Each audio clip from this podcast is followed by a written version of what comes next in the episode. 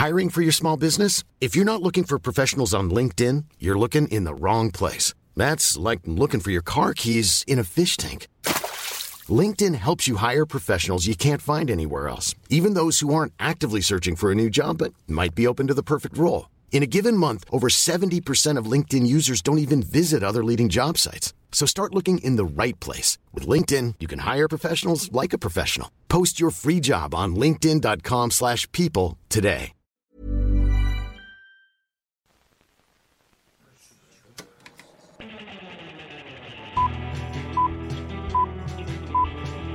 Saca el fanboy que tienes dentro.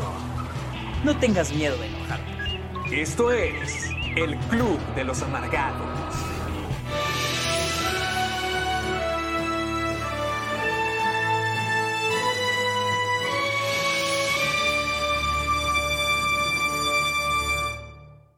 Señores, bienvenidos sean a la primera y a la última maldita sea transmisión en vivo del Club de los Amargados porque estamos hartos en el día más No mames. especial, en el día más planeado. Hijo, toda la semana Sergio me ha estado mandando puro material de producción. No, este va a ser el intro. No, este va a ser el fondo. Tenemos estos moderadores. Va a quedar bien perro. No manchen. Hijo Transmitir en vivo es la cosa más horrible. Sí, está horrible. Está horrible esto. Mira, si nos vemos bien, ¿verdad? Si nos vemos Sí, bien. nos vemos. eh, ah, miren, aquí yo nos veo excelente, pero díganme ustedes aquí en el chat. O, o sea, ahorita tengo todo así. El setting está súper cabrón. O sea, miren, aquí tengo la tele para transmisión, tengo mi monitor para más transmisión, tengo mi laptop para todos mis nominados y ganadores. Y eso se me olvidó que de, que, de qué era la ceremonia. Ah. No, no, ha sido una ceremonia llena de problemas. Desde que llegamos, de que mi cámara no se veía, de que no me escuchaba, de que se me. Ahorita tuve que correr a un Oxxo a comprar un cargador de iPhone para poder escuchar a Sergio. A media hora de haber empezado Porque el los- programa con un demonio. Porque los audífonos de Héctor no estaban funcionando.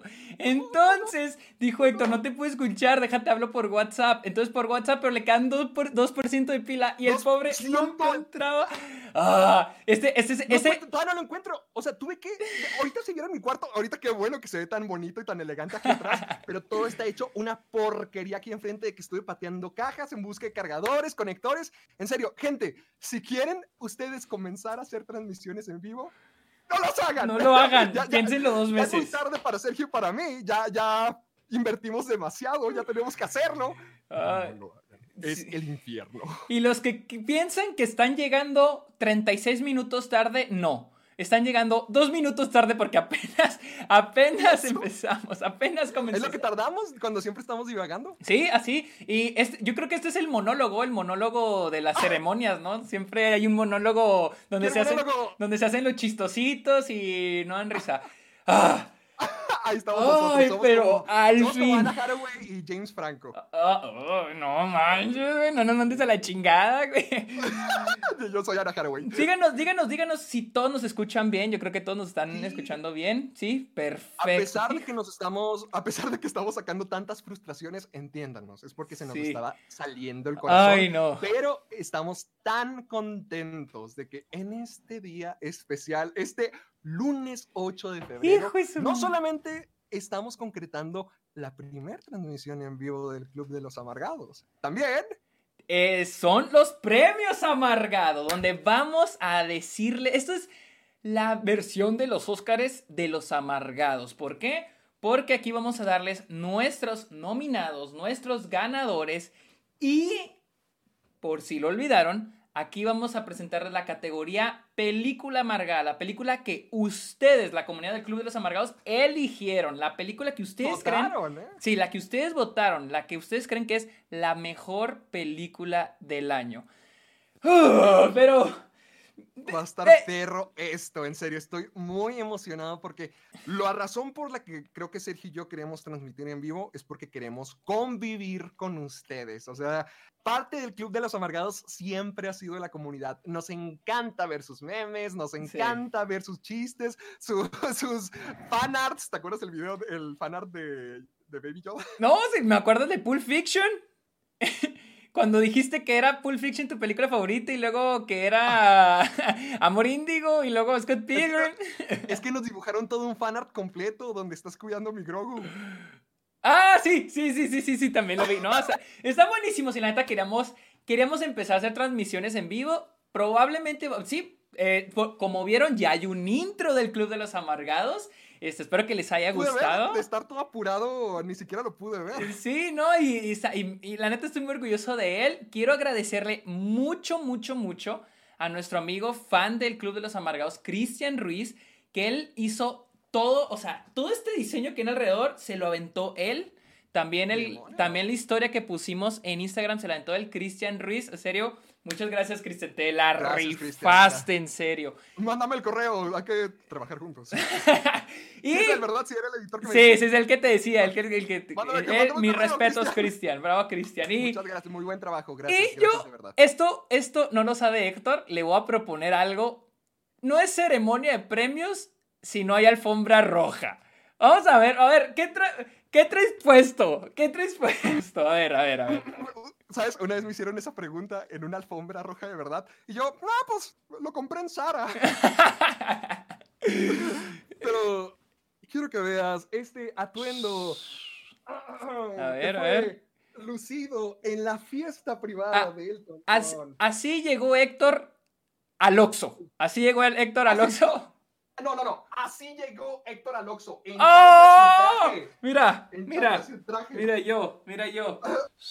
Ah, espera, me voy a quitar rápido los audífonos. Déjame, me quito rápido los audífonos porque tienen cable. Mira, Sí. mira, todo el Ah, pantalón todo tiene la etiqueta, güey. Todavía tengo la etiqueta. ¡Oh! Está enseñando piel Sergio. Alocándose. Ah. Sí, pues bueno, este. Vayan, queremos, vayan y compartan. eh, no sé si el link- la transmisión tiene link, pero vayan a Twitter, vayan a Instagram y vayan y compartan de que ya estamos en vivo. Porque veo, creo que había un po- poquito menos views de las que había ahorita. Porque por el problema que hubo, tuvimos que transmitir de nuevo, volver a la transmisión. Pero vayan y compártanlo a todo mundo a decirles: Ya estos güeyes ya volvieron, ya están en vivo. Ah, Ya, ahora sí, ya pero jaló, ya jaló esta cosa. ya funcionó, ya funcionó. Vamos a compartirlo nosotros mismos. Sí, es más, vamos a, vamos a hacer el selfie de la ceremonia de premios. ¿Cómo, cómo, cómo se hace eso? Pues como la Ellen DeGeneres, güey. Mira, así. Mira, mira. ¿Quién? ¿Dónde está Luisa? ¿Cómo que Luisa? Por eso también todas las celebridades, todo. Oh, ya se me fue. Mira, vamos a hacer la... ¿eh? ¿Sonríen? Sonríe a todos. Luis. Uh. Ya lo estoy compartiendo por todos lados. Sí, ¿eh? ya, ya, ya, ya, ya, ya, mira, ya empezó. Compártanlo, compártanlo, señores. Y aquí, yo también, aquí ya el en vivo, ya. Estaba compartiendo, estamos en vivo. Sí, aquí estamos en vivo, mira. Y Premios amargados. y te voy a etiquetar. 2021. el cajas. Aquí está. 2021 con... Ahí está. Ahorita que se cargue mi celular lo comparto por Instagram. Ahí está, el que le gane esta selfie a la de Ellen DeGeneres de los Oscars. Uh. ¿Quién necesita a Brad Pitt? ¿Quién necesita ¿A quién está Bradley? A? Bradley Cooper. ¿Quién está Bradley Cooper cuando tienes a los amargados? Sí, bola de baboso. Ay, pero, híjole. Ah, Ya me siento un poquito más. ¿Qué? Estoy terminando de compartir, es que no soy hombre, no, no, no puedo hacer Ah, oh, sí, 10 sí. lo- los tiempo. hombres no podemos hacer más de una cosa a la vez. Así que. Sí, favor, Pero sí, tenemos, tenemos todo así ya preparado, todo bonito. Espero que todo salga bien. Van eh, o- nueve minutos de transmisión, todo va saliendo a la perfección. Espero que no se vaya el pinche internet o algo. ¿Qué está diciendo la gente? ¿Qué está diciendo la gente? A ver, quiero ver, quiero ver, a ver, voy aquí al chat, voy aquí al chat, este, si me ven que estoy de que hacia la cámara y luego de repente acá, y luego de repente acá, y luego de repente allá, es porque Tenemos sab- 10,000 estoy- pantallas al Estoy tiempo, controlando toda la transmisión. Ah, Todos los programas que ven en Televisa, todo eso, imagínenselo que solamente dos imbéciles están controlando todo el set. Y son los mismos imbéciles que están presentando, que están frente a la cámara. O sea, es un Y desmadre. eso es lo que sí sabemos hacer bien. Uh, mira, oh, tienes un premio. Mira, ok, ok. Ah, ah, ah, yo vine preparado. Oh, ¿Qué es eso? ¿Un Grammy? no, mejor, mejor. No lo veo. ¡No! ¡Maldita sea! ¡Ah, un qué infeliz! Es qué un dandy. infeliz. ¿Dónde lo conseguiste? Luisa me lo regaló. La, el, cuando entré al primer festival, Luisa me lo regaló. De, de regalo. Y es no te chistoso. lo mereces, y es ni chistoso. siquiera has visto de antes. Eso me decía, o sea, eh, sí sabía que era, o sea, sí sabía que es un Dondi, sí sabía de dónde era, pero pues nunca he visto The Office, pero sí he visto el episodio de los Dondis, así que no me juzguen. Me humilló, me humilló. ¡Ay, yo quiero ese dónde! Ah. Amigos. Eh, um, ¿crees, ¿Crees que ya deberíamos de comenzar? ¿Qué dice la gente? No me Quiero ver dijiste, que- quiero. Ah, sí, sí, sí, sí, pues toda la gente nos está, pues toma, Luisa, te amo. Luisa no está, Luisa no está en esta Luisa no está en transmisión. esta transmisión, los amo, hola, ídolos. Súbele un poquito al audio de Héctor, vamos a subirle un poquito al, auto, al audio de Héctor, ok, súbele, ok. A ver, ahí está, ahí está el audio de Héctor. Es que está- estaba gritando mucho y yo pensé que lo estaba aturdiendo, pero bueno. Perdóname, Ah, perdóname. Modo elegante, sí. ¿Va a salir Zack Snyder? Ah, obviamente va a ser uno de los presentadores. Oye, No. ahora que lo estoy pensando, ahora que lo estoy pensando, poco a poco cada año estamos creciendo en grande producción. A lo mejor el próximo año deberíamos de tener invitados. Sí, sí, deberíamos tener invitados. Traemos con lo de los invitados O- ya o- hace o mucho. así como que o, hasta que presenten un video, en un video así de que no pude atender, pero aquí, aquí va la nominación. Algo así. Sí, estaría bueno, sí, estaría muy buena la idea. Un, un número musical. Zack Snyder va a tener un número musical el próximo año, ¿eh? Oh, sí, el Cuando- interminable. cuando- Va a durar cuatro horas y media y va a estar en blanco y negro. y vamos va a decir muchas groserías. Obviamente, Sí, a la Zack claro. Snyder. A la Zack Snyder. Eh, ¿Qué más? Pues sí, Kenia es el- 07 dice que si va a salir Nolan. Él no. Él no. Él no va a salir. Él- Él no, porque sigue enojado. Jennifer. Jennifer CB7, inviten a Jorge de Te lo resumo, tu héroe. Jorge, si estás viendo esto, que no creo, por favor, ven al Club de los Amargados. Dígale, dígale, dígale, Dígale. ya que estamos en vivo, nos pueden ver soy tu en fan, vivo. soy tu fan número uno, Jorge. Estamos- el Club de los Amargados se convierte en audición para que Sergio conozca a Jorge. Ah, el proyecto más ambicioso, dice Paola González. Sí, este es el proyecto más ambicioso del Club de los Amargados y por lo pronto va, está- va saliendo bien. Esa transmisión está saliendo bien. A ver. Está- eh, ay, que, que sí siga, por favor. dice- sí siga. Carlos Daniel B. Inviten a Gaby. Héctor, Héctor sale. ah, ¿Sí? sí, Héctor, me ha dicho un montón de veces que, que invitemos a Gaby Mesa y yo digo, pues Gaby, sí, dile. escucha el progr- Gaby escucha el programa. Ella me ha dicho muchas cosas del programa. Lo Ay, escucha pena. constantemente. bueno, espero que lo siga escuchando. espero que lo siga escuchando. Ah, Ay, pero claro que sí, claro que sí la podemos invitar. Ah, inviten Gente, a Chucho también, inviten a Chucho, También dice. podemos. También él, él sí le entra ahorita. Oh. Inviten a Juan Antonio. No, oye, sí, pues sí hay muchos, sí hay mucha gente que podemos invitar en el futuro, ¿eh? Ok, ok, ok. Coco-11, saludos hasta Honduras, donde quiera que estén. A ver, díganos de- desde dónde nos están escuchando, desde qué país sí, nos queremos están escuchando. escucharlo. A ver, a ver. ¿Qué te ver. parece si mientras que contestan la primera pregunta, vamos a la primera categoría? Si vamos intercalando. Ok, ok, ok, ok. Oye, también dice que, que inviten a tu amigo este. ¿Cómo se llama? Ya, todos ya se agarraron. y Ya no alcancé a ver. ¿A Este Big, Big G. Big, Nos, nos sí, Big G. También, claro que sí. también. Desde Venezuela, Orizaba, Monterrey, México. Están- se están soltando todos, no puedo leer a nadie. Yo tampoco. Costa Rica, Argentina. México, Durango, Veracruz, Ciudad de México. ¡Oh!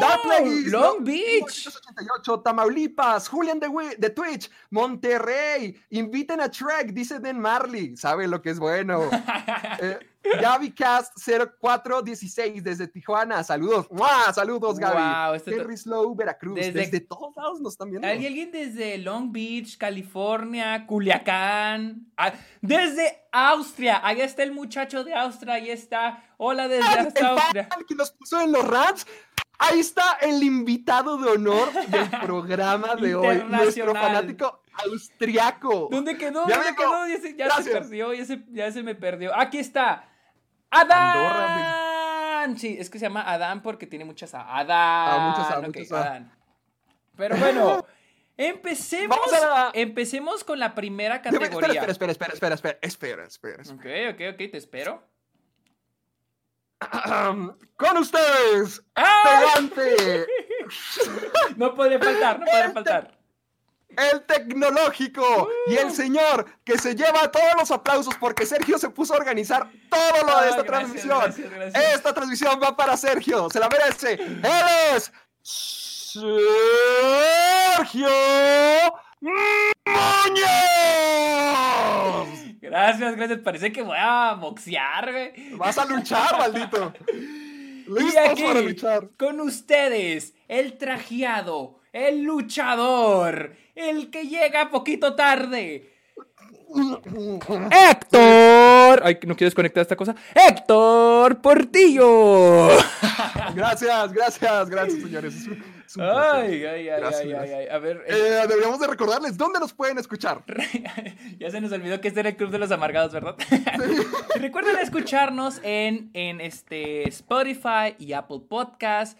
Y este, recuerden ir a Apple Podcast, eh, buscar el Club de los Amargados y dejarnos su review, sus cinco estrellitas, por favor, se los suplicamos. favor, y, Los esperamos. y recuerden usar el hashtag Soy Amargado. Compartan este, el, el link de la transmisión en todos lados con el hashtag Soy Amargado. Y acá Pero deberíamos abajo, de tener un hashtag especial por premios amargados. hashtag Premios Amargados. Hashtag premios amargados. hashtag Pongan hashtag Soy Amargados y hashtag pre- este, Soy Amargado Premios Es el- Amargados. Sí, esos son los dos hashtags que que tenemos y el de premios amargados es el especial de la ocasión. De hecho, ¿saben qué? Mande, si quieren participar, si quieren que salgan, porque aquí a veces en Twitch está un poquito difícil, comenten, vamos a seguir leyendo por Twitch, pero también, ¿por qué no utilizan el hashtag premios amargados en Twitter? Para ver, para ver si nos podemos hacer tendencia, aunque sea regional, Uh, aunque sea municipal. Utilicen el hashtag premios amargados en Twitter. Vamos a estar leyendo el chat también, pero pues va a estar más libre la pista en Twitter. Así que entre cada categoría se me hace que Sergio y yo podríamos como que estar Mira, leyendo sus comentarios. Ya se nos adelantó nuestro amigo Kenobi. Ya él ya puso ahí premios amargados. Bueno, ahí no enfoca la cámara, pero mira, nuestro amigo Kenobi ya puso, él ya se nos adelantó. Vayan a Twitter, vayan a Instagram y pongan premios amargados. Nice. Y, y para los que son primerizos en Twitch, yo me di cuenta que pueden grabar, o sea, como que pueden capturar sus momentos favoritos, sus 30 segundos favoritos. O sea, sí, pueden clips, crear no? clips, pueden crear clips. Así que si encuentran un momento gracioso, un momento ca- cagado, humillante para nosotros, háganlo clip y ahí déjenlo para que después hacerlo viral en algún lado y podamos verlo. Súbanlo, compártenlo con el hashtag, arróbenos, todos lados, suban lo que ustedes quieran. Hagan, hagan que esta premiación se sienta por lo que es. Aunque estemos encerrados, aunque Sergio y yo estemos a millones de kilómetros de distancia, como si él estuviera en Marte y está cinco horas. Pero aunque está bien lejos de distancia y ustedes también, no significa que no podemos sentirnos juntos, unidos, y que aún sea una celebración especial para todos. No solamente Sergio, no solamente yo, sino todos hagamos que este evento del 2021 sea un éxito total para que en el Uh. 2022 lo hagamos más grande y más grande y más grande. Y con eso contamos con ustedes para que sea real. Así es, así es. Así que, ¿qué? ¿Comenzamos ya con la primera? Démosle. Vamos Ah, a- espera, espera, déjame, déjame la abro, déjame la abro. Ok, tienes tu documento. Ok, vamos con la Pero- primera categoría. Ah, Recuerden, no solo está en las categorías eh, normales de los Óscares, sino también tenemos nuestras propias categorías que iniciaron el año pasado. Así que Sí. aquí están las categorías. Empieza, em- vamos a empezar primero con las nuestras. Vamos a empezar primero con las nuestras, ¿ok?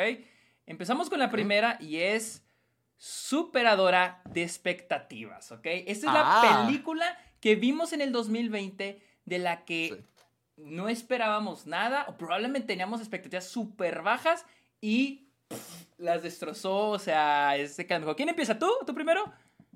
Ya, va, yo lo. Ok, yo, tú primero, yo- tú yo primero, vas, vas, vas, vas. pongo. Y Oscar. Fíjate, es que de toda la lista que te mandé, solamente en algunas categorías Sí. tengo solamente un ganador. Ok. Porque era como que muy, muy obvio. Y para mí en esta categoría de la película que superó todas mis expectativas, tiene que ser fácilmente Los Cruz 2. Ok, ¿tienes, ¿tienes, por- ¿tienes alguna lista de, de alguna otra de película? O sea, No, no, no. ¿Es la única? Es, es la única, es la Oh, única. ok. Pero, eh, eh, al menos en esa categoría. Porque es que de las demás, siento que sobre todo con los blockbusters, con las películas animadas, como que ya no tengo esa expectativa de decir, ah, ay, va a ser el super evento. Porque fíjate, el, el año pasado Ujú. mm, los blockbusters fueron un, un gran fracaso. O sea, realmente Sí, sí, sí. críticamente no, no hubo nada espectacular. Y al menos, y también con las películas animadas, hay muchas películas animadas independientes muy, muy buenas, como Wolf Walkers y otras miles que no llegué a ver y que todavía tengo ganas. Pero con los Cruz 2, me acuerdo que esa, ese día iba a haber Feliz Novedad y los, y los Cruz Mm. 2, Espera. la de Happiest Season. Ah, sí, la que La- te hizo enojar un montón. Oh, la, la que, la, la que, Sí, la sí, que- sí, sí, sí. Sí, Yo iba a ver esas dos supuesto. y esperaba. esperaba que fuera Happy Season la que sí me gustara, Ajá. pero primero vi los Cruz y estaba bien harto, porque cuando vi los Cruz 1 en el 2013, estaba bien aburrido. Se me ¿En serio? una paleta de... Sí, se me hacía una paleta de colores bien grises, se me hacía chistes muy tontos de cavernícolas, Nicolas Cage no me caía muy bien, o sea, realmente se me hacía muy, muy poco, o sea, no que, no quiero decir poco creativa, pero muy poco inspirada, no, no se me hacía como que explorar algo nuevo o que esta historia de los cavernícolas fuera como de las coronas de, de DreamWorks, como muchas veces sí han Como llegado a Shrek. sacar. Como Shrek. Como Shrek, obviamente, o, o, o Megamente, o así Ah, las grandes sorpresitas que van sacando. Y los Cruz 2 la vi con tanta flojera, listo para masacrarla, y terminó siendo mi novena película favorita del año. O sea, me, se, me, se me hace la película más graciosa del año, Sergio. Se me hace la más ¿Neta? comédica. En serio, no, o sea, a lo mejor ya te, a lo mejor tú la ves y tú dices, "Eh", pero Pero, bueno, Pero- pero tal vez por el hecho de que tú no esperabas nada de nada, de nada, de nada. Es que mm, es el hecho de que no esperaba nada y por eso te digo, nomás hay un contendiente, porque no esperaba absolutamente nada de esta y las expectativas las superó de, de que demasiado, o sea, no solamente resultó ser una película entretenida o buena, resultó ser muy, Mm. muy graciosa y me recuerda un poquito a lo que ocurrió con Angry Birds, porque la primera Angry Birds fue una porquería, Sí. fue una cosa comercial totalmente, pero la segunda la dirigió el creador de las aventuras de Flapjack, ¿no? ¿Te las has visto? Eh, no, pero sí, sí, sí sé cuál es. O sea, él lo creó, alguien de caricaturas y hasta caricaturas clásicas fue el creador y lo, y lo rediseñó totalmente para que sea un festival de risas. Y lo mismo ocurrió con, con los Cruz 2. Realmente se me hace una escritura muy, muy, muy sólida, o sea, muy apretada de que todo, cada momento en pantalla siempre se está haciendo algo para crecer a los personajes, para hacerte reír o para impresionarte. Y realmente no dejaba de reírme, no dejaba... Ok. Es que- en, en serio, no dejaba de reírme y, ¿sabes? La película utiliza mucho la regla de tres, que tanto a ti te gusta. Ah, ¿en, fo- en fotografía? ¿O, o de qué? No, no, no, la regla de, las tres veces. ¿Te acuerdas de que ocurre tres veces el, el gag? Ah, ok, ok, ok. Lo- ok, los utiliza varias veces y todos a la perfección. En el punto exacto de la película donde dices, holy shit, ya se me había olvidado. Holy shit, no, no lo esperaba. Holy Ok. shit, esto está demasiado gracioso. Tenía música fantástica, me gustó mucho el I Think I Love You, de, que es de la familia Patridge, pero es una versión de Tenacious D. La Ah, canción, ok, ok. sí, sí, sí, la canción original de Feel the Thunder. Ustedes ya me conocen, gente, los que ven caja de películas, Thunder Sisters. O sea, realmente, realmente me sorprendió mucho. Pensé que me iba a pasar súper mal y le terminé dando como un 9-3. En serio, la Wow. película más Wow. graciosa del año para mí. Y- Fácil, fácil, fácil. Oh, ok, ok, ok. Wow, entonces sí estuvo bastante buena. Sí estuvo bastante buena. ¿Cuál es la tuya, amiguito? Ok, la mía es Palm Spring. Yo, honestamente, yo no esperaba Mm. nada de Palm Spring. O sea, para mí iba a ser una película. Pues. X, ah, una comedia más de Sí, o sea, exactamente. Y es- yo había visto, yo había visto las críticas, las reseñas, o sea, que estaba buena, que estaba buena, honestamente. Y Sí. este, y, una noche, había, la neta había visto muchas películas medio pesaditas, o sea, de esas, de esas veces que dices, ay, no, ya quiero ver algo más, más tranqui, ¿no? Ya, ya no disfruto la vida, ya está muy horrible sí. todo. Entonces dije, Palm Springs es evidentemente una comedia. Dije, vamos a verla, o sea, no esperaba mucho y...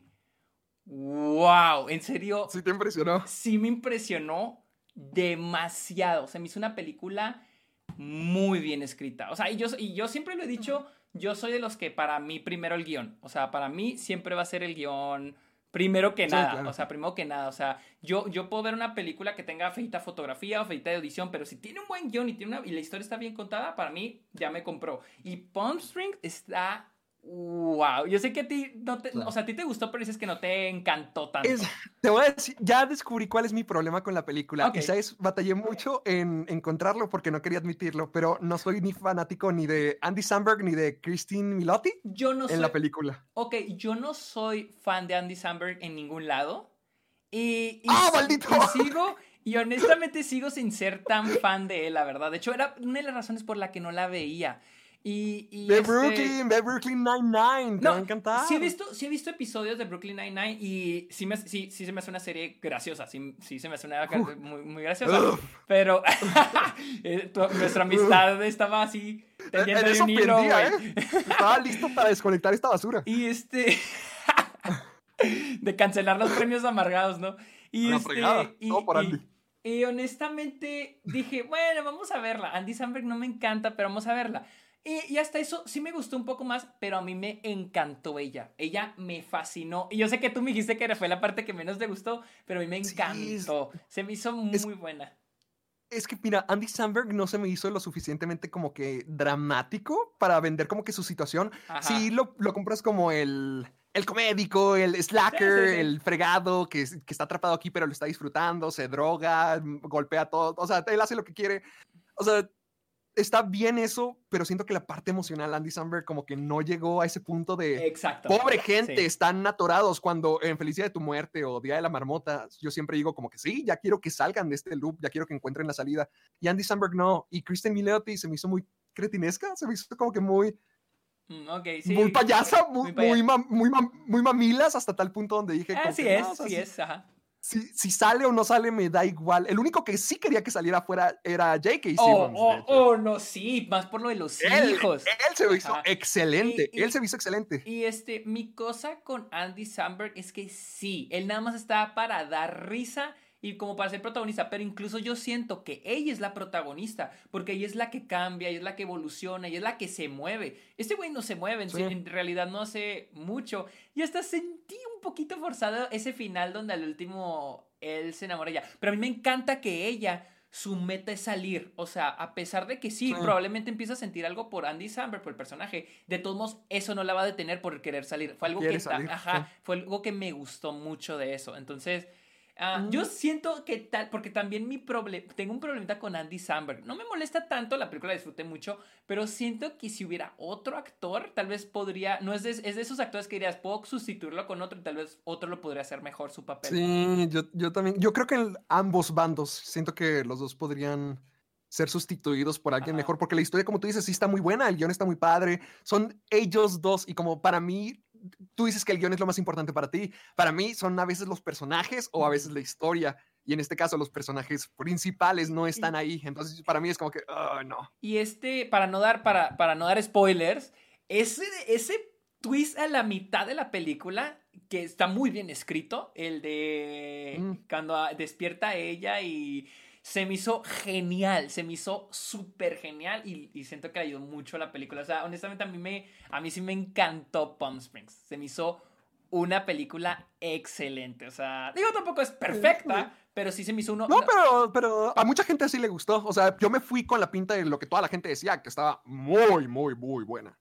Sí, y, la, hubo, y luego, nomás por hacer la comparación, hace poquito vi la de el, The King of Staten Island, que me acuerdo que salieron muy parejitas. ¿Sí sabes cuál es, verdad? Con este, el de Saturday Night Live, este... El de. ¡Ah! El- El, que era de Ariana Grande. Sí, este... Pete Davidson, algo así, ¿no? Y Davidson. tampoco me encanta mucho ese güey, pero... Y, y- y como que escuchaba lo mismo, o sea, como que las mismas críticas sobre este, eh, The King of Staten Island, y esa sí de a tiro no, no me gustó. Esa sí no me gustó No, no nada. me gusta todavía. Pero bueno, esas fueron las, nuestras ganadoras. Esas fueron Palm Spring y The Groots 2. Vamos a la siguiente ¿Qué categoría. espera, ¿qué dice la gente? ¿La A gente ¿qué también está comentando? ¿Qué, qué opinan ellos? Sergio Guapo, gracias Gerardo. Usen el Qué hashtag guapos jefazos. Ah. La Chelly, la Chelly anda aquí, ¿eh? eh, Shelly. Shelly. Aquí estoy, estoy viendo que andan invitando. Sí, háganlo. Vayan a, vayan a Twitter y usen el hashtag premios amargados. Aquí estamos en vivo. Este, Vayan, podría saludar a, a Baru- Barufis, por favor. Sí, un saludo a Barufis. No sé quién es Barufis. Barufis. Ah, Héctor, ¿viste Cruz 2 en, en inglés? Que oh, buena pregunta. Sí, es cierto. Es una muy buena pregunta que ahí. ah, ay, es, es que Sí, este la vi Jorge, en inglés, la Jorge vi en Constanza. inglés. Jorge Constanza. Ah, ¿en la inglés? vi en, en inglés. Y, ah, esa es otra cosa que me gustó mucho. O sea, cada personaje siento que tiene su identidad muy marcada gracias a su actor de doblaje y me da miedo verlo en español. No sé qué hayan hecho Ah, con eso. ok. Mm, es que sí puede hacer mucho la diferencia, la verdad. Yo me acuerdo que yo vi este Lego Batman. Lego Batman la vi en Ah. español y estuvo bastante buena. O sea, estuvo bastante buena en español. Y después la vi en inglés y está buena, pero me gustó más en español. Porque me Shrek o Malcolm o No, Los Simpson. y aparte también por el hecho de que en Lego Batman me acuerdo que habían puesto en las voces de doblaje que le habían puesto a, por ejemplo, creo que la voz del Guasón es la misma voz de doblaje que le pusieron al Mm, Guasón de. Dark Knight. Al de Bane, le- al mismo que le han puesto a The Dark Knight Rises a Tom Hardy. Sí. El- cosa que obviamente no pudieron hacer en, en- en inglés porque pues eran otros actores. O sea, teníamos a Jo- creo que Jonah Hill salía, Michael Cera, o sea... entonces- Este Superman era. ¿Cómo se llama? El de 22 Jump Street. Ah, sí, era No- este... Channing Tatum. Channing Tatum, Ajá. Sí, y este, este Michael Cera, pues era Robin, entonces, este, ¿cómo se llama? Dick, ¿Dick qué? Dick, eh, Dick Grayson. Dick Grayson, entonces, O Ricardo Tapia en español. Ricardo Tapia. Pero bueno, vamos, vamos a la Ay, siguiente. Nomás, eh, quiero nomás agradecer a todos los que están compartiendo en Twitter. Ahorita ya los estoy viendo todos. Todos están tomando su screenshot y le están subiendo. No se les olvide poner el hashtag premios amargados. Ramiro LM, David Cavazos. Me encanta que todos están compartiendo. Deberías de Kevin checar tu Twitter Medina. para que. Jimena DNNR. Ji- Jim- Jime de Inicia. Apenas va un premio, ¿sí? Apenas va un premio. Vamos, vamos, a la siguiente. Vamos al siguiente, a otra de nuestras categorías que nos inventamos el año pasado y es mejor tráiler. Mejor Tráiler. ¿eh? Eh, ¿Qué? ¿Me la aviento yo primero esta? Sí, ahora, ahora comienza tú. Ahora tú Ok, comienza. ok. voy a- vamos a hablar de mi tráiler favorito. Ay, esperen. estoy les digo, Vayan soy- ustedes también. Mientras que nosotros digamos una categoría, ustedes también díganos en, en Twitch, díganos por favor sus comentarios para que los estemos viendo también al final de cada, cada nominación. O cuál, Vemos qué cuál, se- o cuál es su, o sea, su película, díganos cuál es su fa- tráiler favorito, etcétera, etcétera. Sí. Yo, mi tráiler favorito fue el de Judas and the Black Messiah. Mm. A mí se me hizo un tráiler excelente. Se me hizo un tráiler genial. Se me hace chingoncísimo. Y es chistoso porque lo Mm. han pasado un montón de veces en el cine. O sea, he ido al cine unas, en los últimos meses, unas 5 o 6 veces.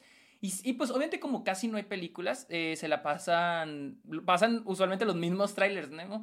Y ya me tenían hasta la madre un montón de trailers y estaba de que harto, estoy de que, ay ya, por favor, ya basta. Pero salí el de Judas en The Black Messiah, que ahorita están viendo en pantalla y no mames, yo sé que, a huevo el de Judas en The Black Messiah, me- o sea, y era como la ¿Lo están viendo en vez. pantalla? Sí, lo están ¡Ah, viendo en la pantalla. Sí lo est- Sí. ¡Madre santa! ¡Qué producción! Sí, abusado, abusado. Pero se me hace un gran tráiler. O sea, vayan a verlo cuando se acabe la transmisión. Vayan a verlo porque sí es un super tráiler. Se hace muy bien editado. Se me hace, la música se me hace genial. El sonido, todo está hermoso en ese tráiler. O sea, nomás para que te des eh, la idea de que Daniel Kaluuya desde entonces ya era el favorito de mucha gente para los Oscars con el puro tráiler. Y es porque el tráiler le hizo un gran favor en este... Pues sí, en, en- en mostrar cómo iba a ser la película. Hizo un súper buen trabajo y se me hizo, mi- neta, así, wow. Y les digo, es una película que no es, así que, como que antes, era- si me la mencionaban, era que, eh, me, pero con el tráiler era que quiero ver esa película, quiero ver esa película. ¿Ya y- tuviste oportunidad de verla? No, sale este viernes. Este viernes sale acá en... ¿Vas a ir al cine a verla? Por supuesto que voy a ir a verla, güey. O sea, por supuesto. O sea, y- y estoy casi seguro que voy a ir a verla más de una vez. Porque estoy, en serio, estoy de que me muero. Creo que llevo meses sin estar emocionado por una película. Meses. Creo que estaba muy emocionado por Promising Young Woman, pero no tanto Mm. como estoy con Judas and the Black Messiah. Va a ser Black un Messiah. peliculón. Para mí va a estar wow. A ver, ¿cuál es, cuál es Pues tu- ahí lo, tie- ahí lo tienen, señores. Ahí tienen, a- hagan un clip de Sergio admitiendo ser un covidiota cinco ¡Ah! veces por semana. No, Hagan el clip. no, dije en los últimos meses, desde Tenet, o sea, en Muy agosto. tarde. Decir, mira, tú fuiste a ver Harry Potter, güey. ya sé, ya sé. Ya, ya, eso. el mío, el mío. Ok, vas tú. eh, el mío, fíjate que yo no fui tanto de ver trailers más que los populares que salían este el año. es, que no, porque- es que no hubo tantos trailers. Es que no También hubo tantos. Porque muchas de las películas que se iban a estrenar en el 2020, pues no se estrenaron. Por ejemplo, por ejemplo, ayer en, los- en el Super Bowl no pasó ningún tráiler. Solo Sí, pasaron el de. el Algo de de- Godzilla y King Kong, ¿no? No, tampoco. Creo que solo, solo pasaron el de Falcon y The Winter Soldier. Eso Ah, fue sí. todo lo que pasaron, nada más. No hubo. Pues, fíjate que para mí el que sí causó mucha conmoción y que al menos se sintió así de que, "Mm, sabroso, qué rico, que le Sabroso, pateó a rico. todos. Sí, sí, sí, porque era como que, ah, justicia, al fin. El de Batman, me gustó. el, el de la de Robert Pattinson. La de Robert Pattinson. pues se no hizo un tráiler muy, pues sí. Se me hizo un tráiler demasiado bueno, porque sobre todo, a, a lo mejor el tráiler podría estar como X o lo que sea, pero a mí se me hizo muy bueno en establecer una imagen eh, mm, en la que puedes tener seguridad y confianza a base de una ignorancia total, o sea, no sabías cómo iba a ser Matt Reeves, no sabías cuál iba a ser su tono, no sabías cómo iba a ser Robert Pattinson, y de hecho era Exacto. criticado constante, constante, constantemente. Y Batman es una propiedad muy importante, es la propiedad más importante que DC Comics tiene. Entonces, como que siento que había mucha confianza o expectativa alrededor de la gente que está en el cast, menos Robert Pattinson, como que mucha gente está en contra de él porque no han tenido la oportunidad de, de verlo en diferentes facetas de actor, como en Good Time, High Life, El Faro. O sea, realmente estaba muy emocionado porque Robert Pattinson se me hace una historia, no, no como de Cenicienta, pero sí se me hace una historia muy, muy de triunfo. ¿Por qué, Así sé- que- por qué Cenicienta? O sea, ¿cómo? No cómo sé, porque es lo que decían, es- es lo que decían de Yalitza eh, hace dos años. Y dije, Ah, "También ok. aquí. De, de mariposa que sale de su caparazón. Porque mucha Ah, gente todavía lo tenía como, como el vampirito, el que brilla. El vampirito. Y pues es que no Sí. manches, o sea, seguían haciendo chistes de de crepúsculo. Sí. cuando ya se había demostrado como actor miles y miles de veces. O sea, se me hacía muy injusto que la ignorancia de gente que no investiga como que su carrera o qué es lo que ha hecho, eh, y lo, que lo te hubieran tachado así. Entonces, cuando salió el tráiler de Batman, se me hizo se me hizo muy bueno en establecer todo lo que avecina la película, porque en el tráiler sale poquito de todos. Sale Gatúbela, sale Riddler, sale el Pingüino, sale James Gordon, sale Batman, y hasta incluso sale como que un poquito de la relación que va a tener con el, con el GCPD. Y además tienes todo el tono sombrío Eh, gótico. eso te iba a decir.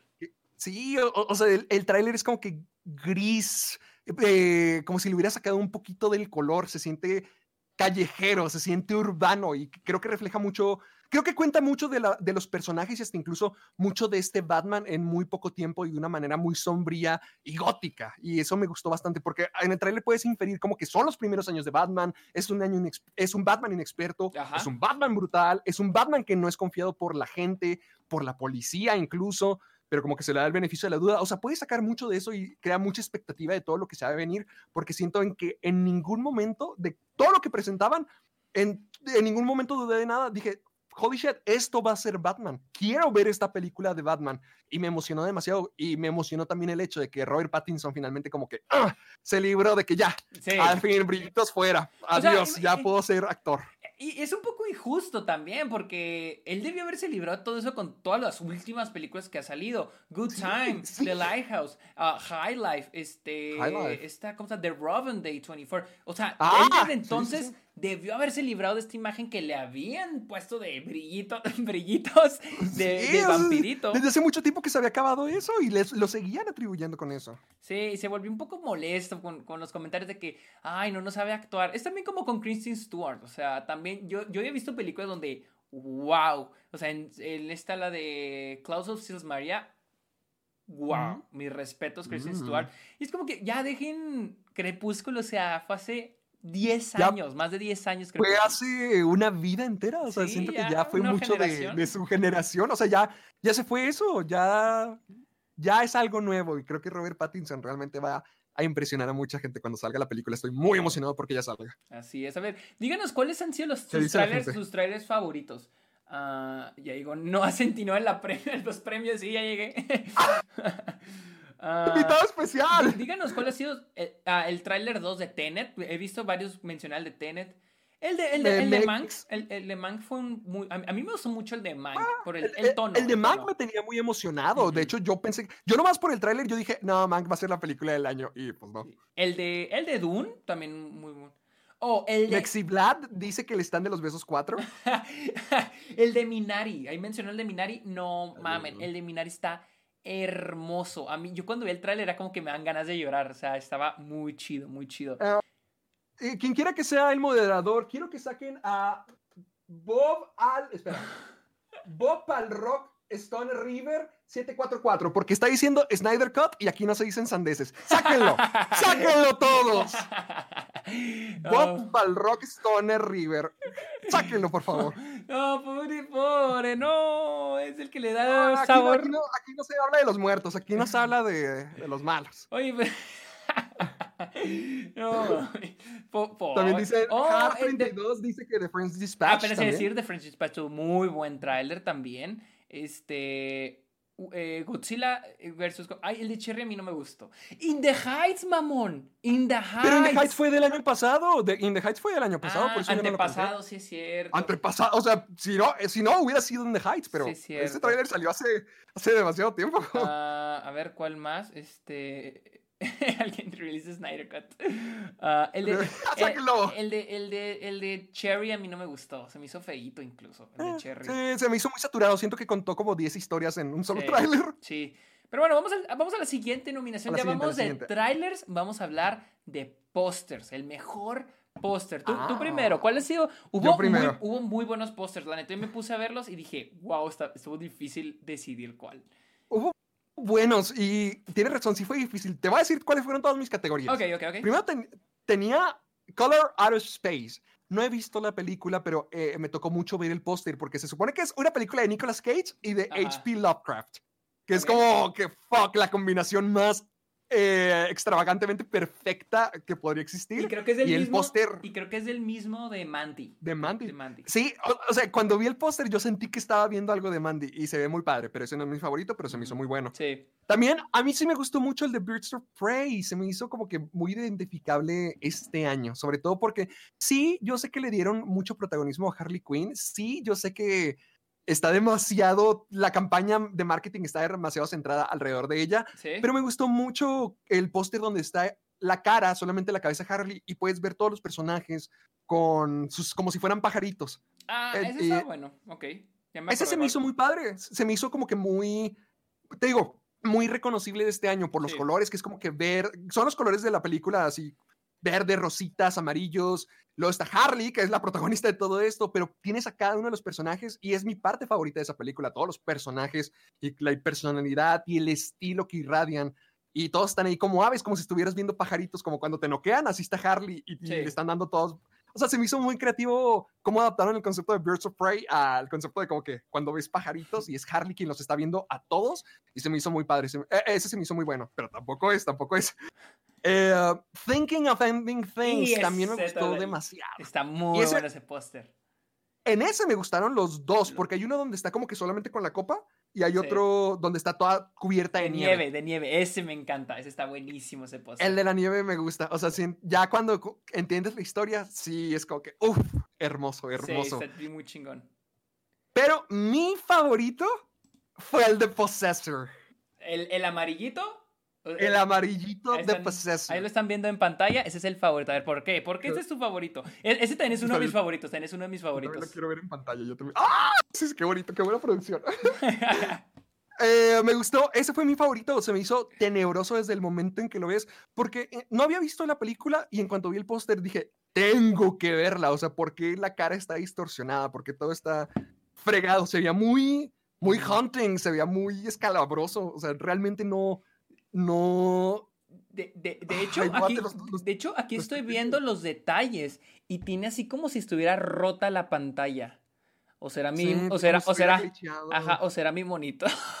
No, no, no, no, si eres tú, o sea, todo como se deja al lado todavía, es, es muy deforme. Y ya viéndolo en el contexto de la película, o sea, yo vi la película y ya te dije, me gustó, pero a secas, o sea, no se me hizo la gran cosa. Y también ya, ya sé el contexto de esta escena, ya sé por qué esto existe. Y al mismo tiempo, al ver eso, como que, "Nah, ya, ya pienso X. Pero en su momento, cuando vi el póster solamente así de Possessor, sí me asusté. O sea, sí, Sí. pensé, esta película sí va a estar fuerte. Y no lo estuvo, pero estuvo muy bueno el póster. y ese es mi póster favorito. Yo, yo, ok, yo, yo tengo varios. El de Bakurau se me hace un gran póster, se me hace muy Ah, chingón. Sí lo vi en listas. Está el de, el de Bakurau. También todos, todos los de. Promising Young Woman están buenísimos. Todos los de Promising Young Woman están Ah, chingones. el de que tiene los labiecitos. Bueno, ese es uno. Hay otro, hay otro donde se ve como que una boca y ella está como que está acostada. Ah, Ese Mira, me- lo acaban de compartir en Twitter. Sara a John lo acaba de compartir, que está como que la boca escurriendo y ella está desparramada, ¿no? Esa, esa a mí se hace muy bueno. Los pósters Uf, de, está Sa- bueno. de Saint Maud, de Saint Maud se me hacen buenísimos. ¿Qué tal estuvo Saint Maud? A mí sí me gustó mucho, está muy buena. A mí sí me gustó. Vi el tráiler y me dio ganas, no la vi. Sí, sí está muy buena. Se me hizo muy cortita. Eh, hubo algunos, tengo algunos peritos, pero sí está muy buena. Los pósters están buenísimos. Bueno. También me gustó mucho el de, el de, pues eh, ya lo mencionaste, el de I'm Thinking of Ending Things. Me gustó mucho el de, el de Mank y el de The Five Bloods de Netflix, las dos, se me gustó mucho. Mm. También me, también me gustó, o sea, me, me, me hacía mucha gracia el de, el de Dick Johnson is Dead. Ah, El que sale su ¿Por qué? cabeza. no sé, ¿Por qué te hizo- gustó tanto? se me hizo muy, se me hace muy chistoso y siento que es parte del tono de la película, como que es un- una drama, pero también comedia el documental, está muy padre. Y Sí. me gustó mucho el de Nomadland, el de Nomadland donde sale esta Frances Donde McDormand- está Frances McDormand Ajá, sentada. sentada. Ese, me- La- ese también me gustó mucho. Pero bueno. mi favorito del año A también ver. es de Nomadland. Es el póster de IMAX. ¿Qué póster tan chingón? En serio, aquí ¡A la frigada! lo están viendo en Sí. pantalla. Es el póster de IMAX. Salió hace dos semanas cuando anunció que la película iba a estrenarse en IMAX en Estados Se ve Unidos. bonito, se ve bonito. Está buenísimo. Quiero ver los detalles. Es una. Siento que es un póster que refleja el tono exacto de la película, que es Sí. eh, la relación artificial, los- lo humano, el ser humano con la naturaleza. Ve, ve ese póster, o sea, lo refleja muy bien. Este, también me eh, eh, lo que es esto, el, el tema principal de la película, que es la vida. Como dice la canción, Pero- los caminos de la vida, ¿no? Ve, ¿qué pasó? Perdona que te interrumpa, pero ahorita. ahora, como que algo acaba de hacer clic. Había una escena en Nomadland como que no la entendía. Ajá. Y era cuando está en los campos, donde está todo desierto. ¿Te acuerdas? Donde ella está. ¿Donde se pierde? Feliz. de donde, ajá, como que está perdida. Sí, sí, sí, sí. Yo. O sea, sí, creo que. O sea, no, no había atribuido ese gusto por la naturaleza o esa conexión con la naturaleza en la película. O sea, sí está ahí ahorita que lo pienso, pero no lo había atribuido en ese momento. Como que yo. ahorita viéndolo, hasta te dice mucho del personaje, Sí, cómo sí, le gusta sí, estar claro. alejada de todos esos lugares y estar más conectada con el mundo y con la y, tierra, sí, y- y yo siento también que la película habla mucho de la relación del ser humano con la naturaleza. O sea, que a veces, ahorita que estamos jóvenes y pendejos, tal vez no nos damos cuenta de eso, pero mientras más crecemos y mientras más tenemos experiencia, más nos vamos dando cuenta de lo importante que es la vida, lo natural y todo eso. Y siento que aquí les voy a volver a poner el póster.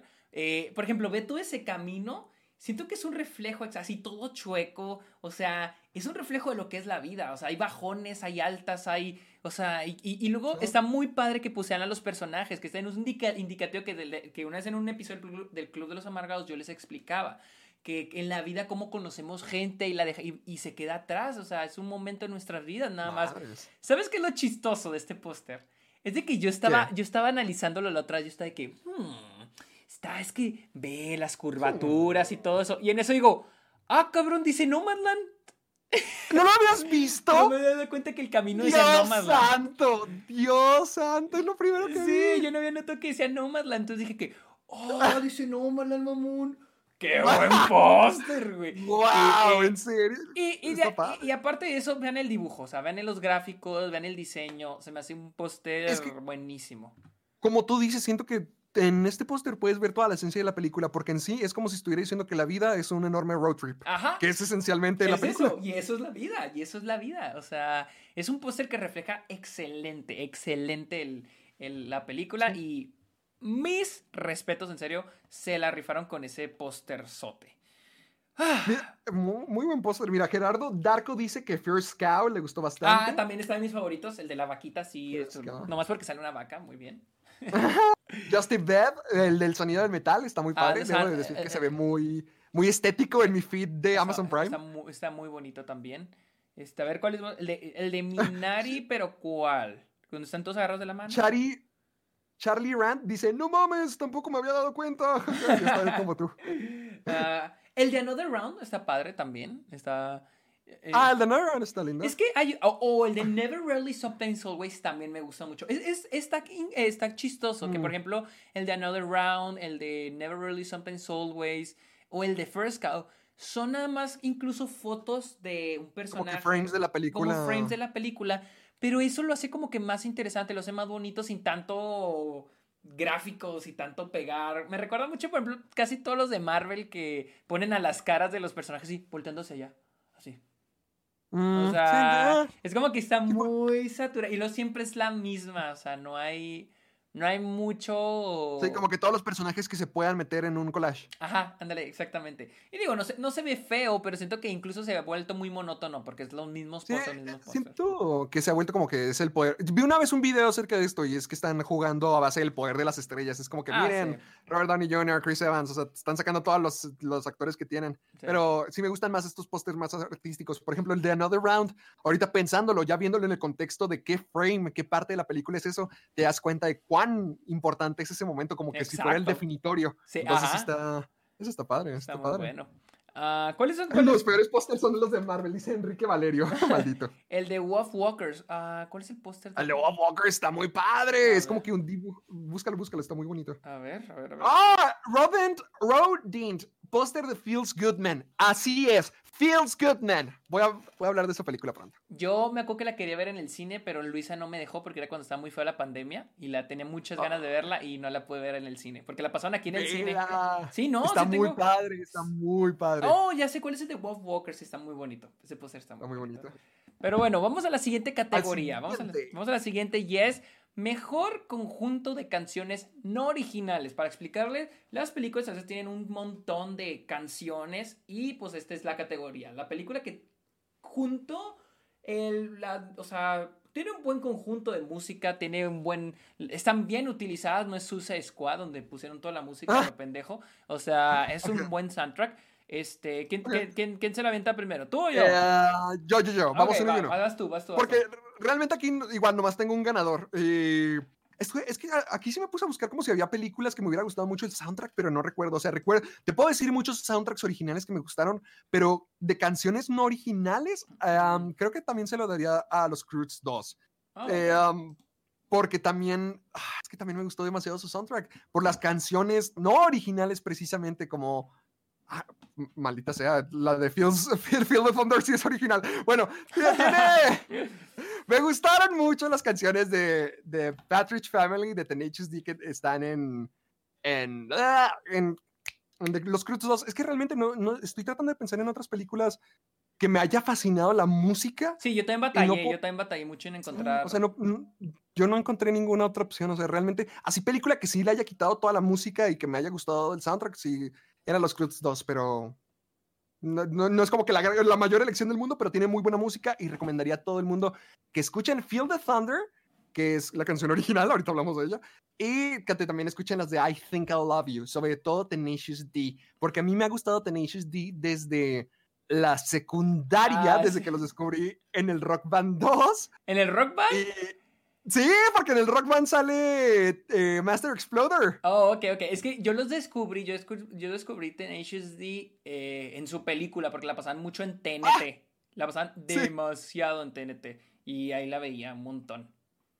Sí, no, no, yo, yo también llegué, yo, yo también los llegué a conocer por la, peli- por la película primero, pero la, la- como los empecé a asociar más, ya fue con Master Exploder en el Rock Band.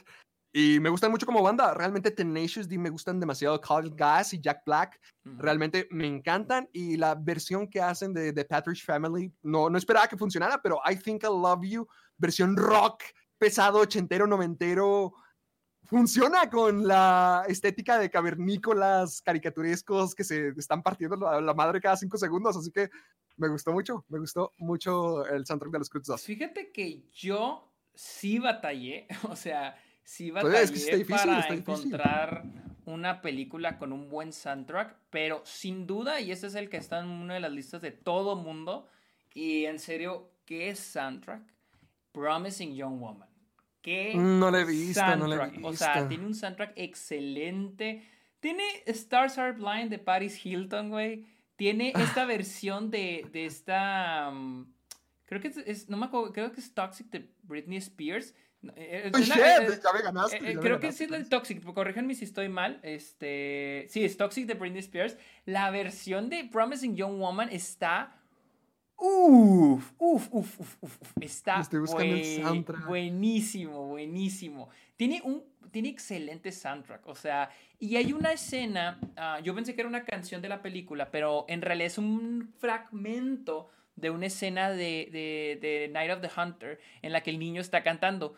Y, y también lo ponen casi como soundtrack y también, wow. O sea, el soundtrack de, de Promising Young Woman es, es excelente. A mí sí me encantó. Y también la película está buenísima, pero el soundtrack, wow, wow. Hicieron un muy buen trabajo para el Es, soundtrack. es de Anthony B. Willis, la, la de Toxic. Ah, sí, pero, pero creo que es este. No, sí, sí, sí, pero está editada. O sea, es el cover de Britney Mm. Pero no la vas a poner porque si no nos van en el. Ah, ah, ah, bueno, ya le iba a poner. Pero sí, no, no podemos poner sonido ni música. Y incluso los trailers que están viendo a veces en pantalla no tienen sonido por lo mismo, para evitar un problema así con, con, con las productoras o ya ven que son medio piquis, pues por eso. Sí. Pero sí, Promising Young Woman es mi, es mi así de que, wow, o sea, se la rifaron con el pinche soundtrack. La neta, mis respetos con esa madre. No sé, a ver O sea, quién, a dice- ver, a ver ahí. ¿Qué dice la gente? ¿Qué Eh. dice la gente? Oye, espera, nomás para aclarar. Esto también se va a subir a Spotify, ¿verdad? Sí, mañana. Esto se va a subir a Spotify mañana. Mañana mismo, Oh. mañana va a estar en Spotify. Claro que sí, señores.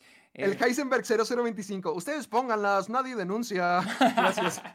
Aquí puro secreto, ¿no? Este. Eh, Hamilton no son canciones. ¿Hamilton crees que se pueda...? No, Hamilton no entra en la categoría por el hecho de que son canciones. Sí, ¿no? Son canciones compuestas por la obra, o sea, son de Hamilton, pues entonces no, no entra. A ver, eh, Trial of the Dead Louis, The Five Bloods, dicen. ¿Sabes cuál también me acordé? Crip Camp. Crip Camp es un documental que está en Netflix y tiene muy buen soundtrack también. Muy buen soundtrack. Bueno, Mucha, creo que me lo habías mencionado. mucha música de los 70, está muy buena. Eh, ya no estoy aquí. Ah, me gusta mucho el de Ya no estoy aquí. Este, algo que digo con, con esta categoría más que nada es de que a veces el soundtrack no es de que, ay, las músicas populares o, ah, la música que a todos nos gusta, ¿no? Y, pero con Ya no estoy aquí me encanta porque es una muestra de la identidad de Ulises. O sea, una muestra Sí. del mundo de Ulises. Este, y, s- y- y es parte del personaje. Sí, es cierto. Ya no estoy aquí. Tiene un muy buen soundtrack también. Mm. Um, American Utopia eh, no entra en la categoría porque American Utopia pues es el evento de este mm, del de Talking Heads este Bayern y pues es su, muy es su música entonces no es muy original que diga, o sea no siento que cuente no siento que cuente ¿Qué Utopia. tal? Mauricio Ortega 07 dice que Trial of the Chicago 7. no me acuerdo no me acuerdo no- yo no la vi, yo no la vi. yo no me acuerdo del soundtrack Eh, si hubiera estado tan bueno este me acordaría Eh, Si es tan bueno, ¿por qué no lo recuerdo? Palm, Springs, no, no me acuerdo mucho del soundtrack de No, Palm Springs, tampoco. Ah, me está mencionando Euphoria, pero amigos, estamos hablando de películas. O sea, Sí, también Euphoria eh, Kevin Medina dice The Umbrella Academy, tampoco, tampoco eh, entra. Bueno, ah, el- Ah, vamos el- al siguiente. Ok, vamos al, al siguiente. Vamos a una categoría que a, a mí sí me gusta mucho porque no todo el tiempo estamos viendo Ah. películas nuevas, sino también películas de antes, de antes del 2020. Así que la siguiente, la siguiente categoría es mejor película, no del 2020, vista por primera vez. Y es que aquí sí, sí, me voy a dejar caer, o sea... Dale, dale. Nomás Tú vas primero, tú vas primero. Ok, yo, yo voy primero. Ok, nomás para que se den una idea, o sea, yo vi más de 300 películas, no, no del 2020, o sea, y por primera vez, no fueron películas que, que repetí, o sea, fueron películas Nuevas. nuevas, o sea, nuevas para mí, no nuevas para... Para ti, para ti. Por, Entonces- primera vez. Sí, entonces vi un montón. Una de ellas fue Satan Tango de Belatar, que oh, siete horas, pero valieron la pena. Está buenísima, está increíble, Madres. está increíble esa película, en serio, wow. Te odias, te odias. Es, es que sí está muy buena, o sea, sí está bastante buena esa madre. Si valen las Ah, 7 horas la pena. Sí, pero lo mismo que me dijo una persona que es su película favorita de la historia, porque me acuerdo que cuando yo estuve en Nueva York, la pasaron en el cine. Y le dije, oye, van a pasar Satan Tango en el cine. ¿Crees que vale la pena tener mi trasero sentado por siete horas? Y me dijo, mira, amo esa película, pero no. La neta, Ah, pues sí, dijo, vela así como serie, o sea, no... por partes. Por siete horas así en el cine, mm, no. Y ya dije que, ah, bueno. Ah, bueno. Entonces ya no me sentí tan mal. Otra que también fui, fue, Videodrome de este Cronenberg. Ah, wow, una de las mejores películas de terror que he visto en mi vida. Está buenísima también. Otra que la misma persona con la que este amigo de que le encanta Santan Tango me recomendó Ajá. Angst. A-N-G-S-T. Angst. Ok, Angst. Y uff, es una película ¿De qué sobre, es sobre un psicópata que se mete a una casa.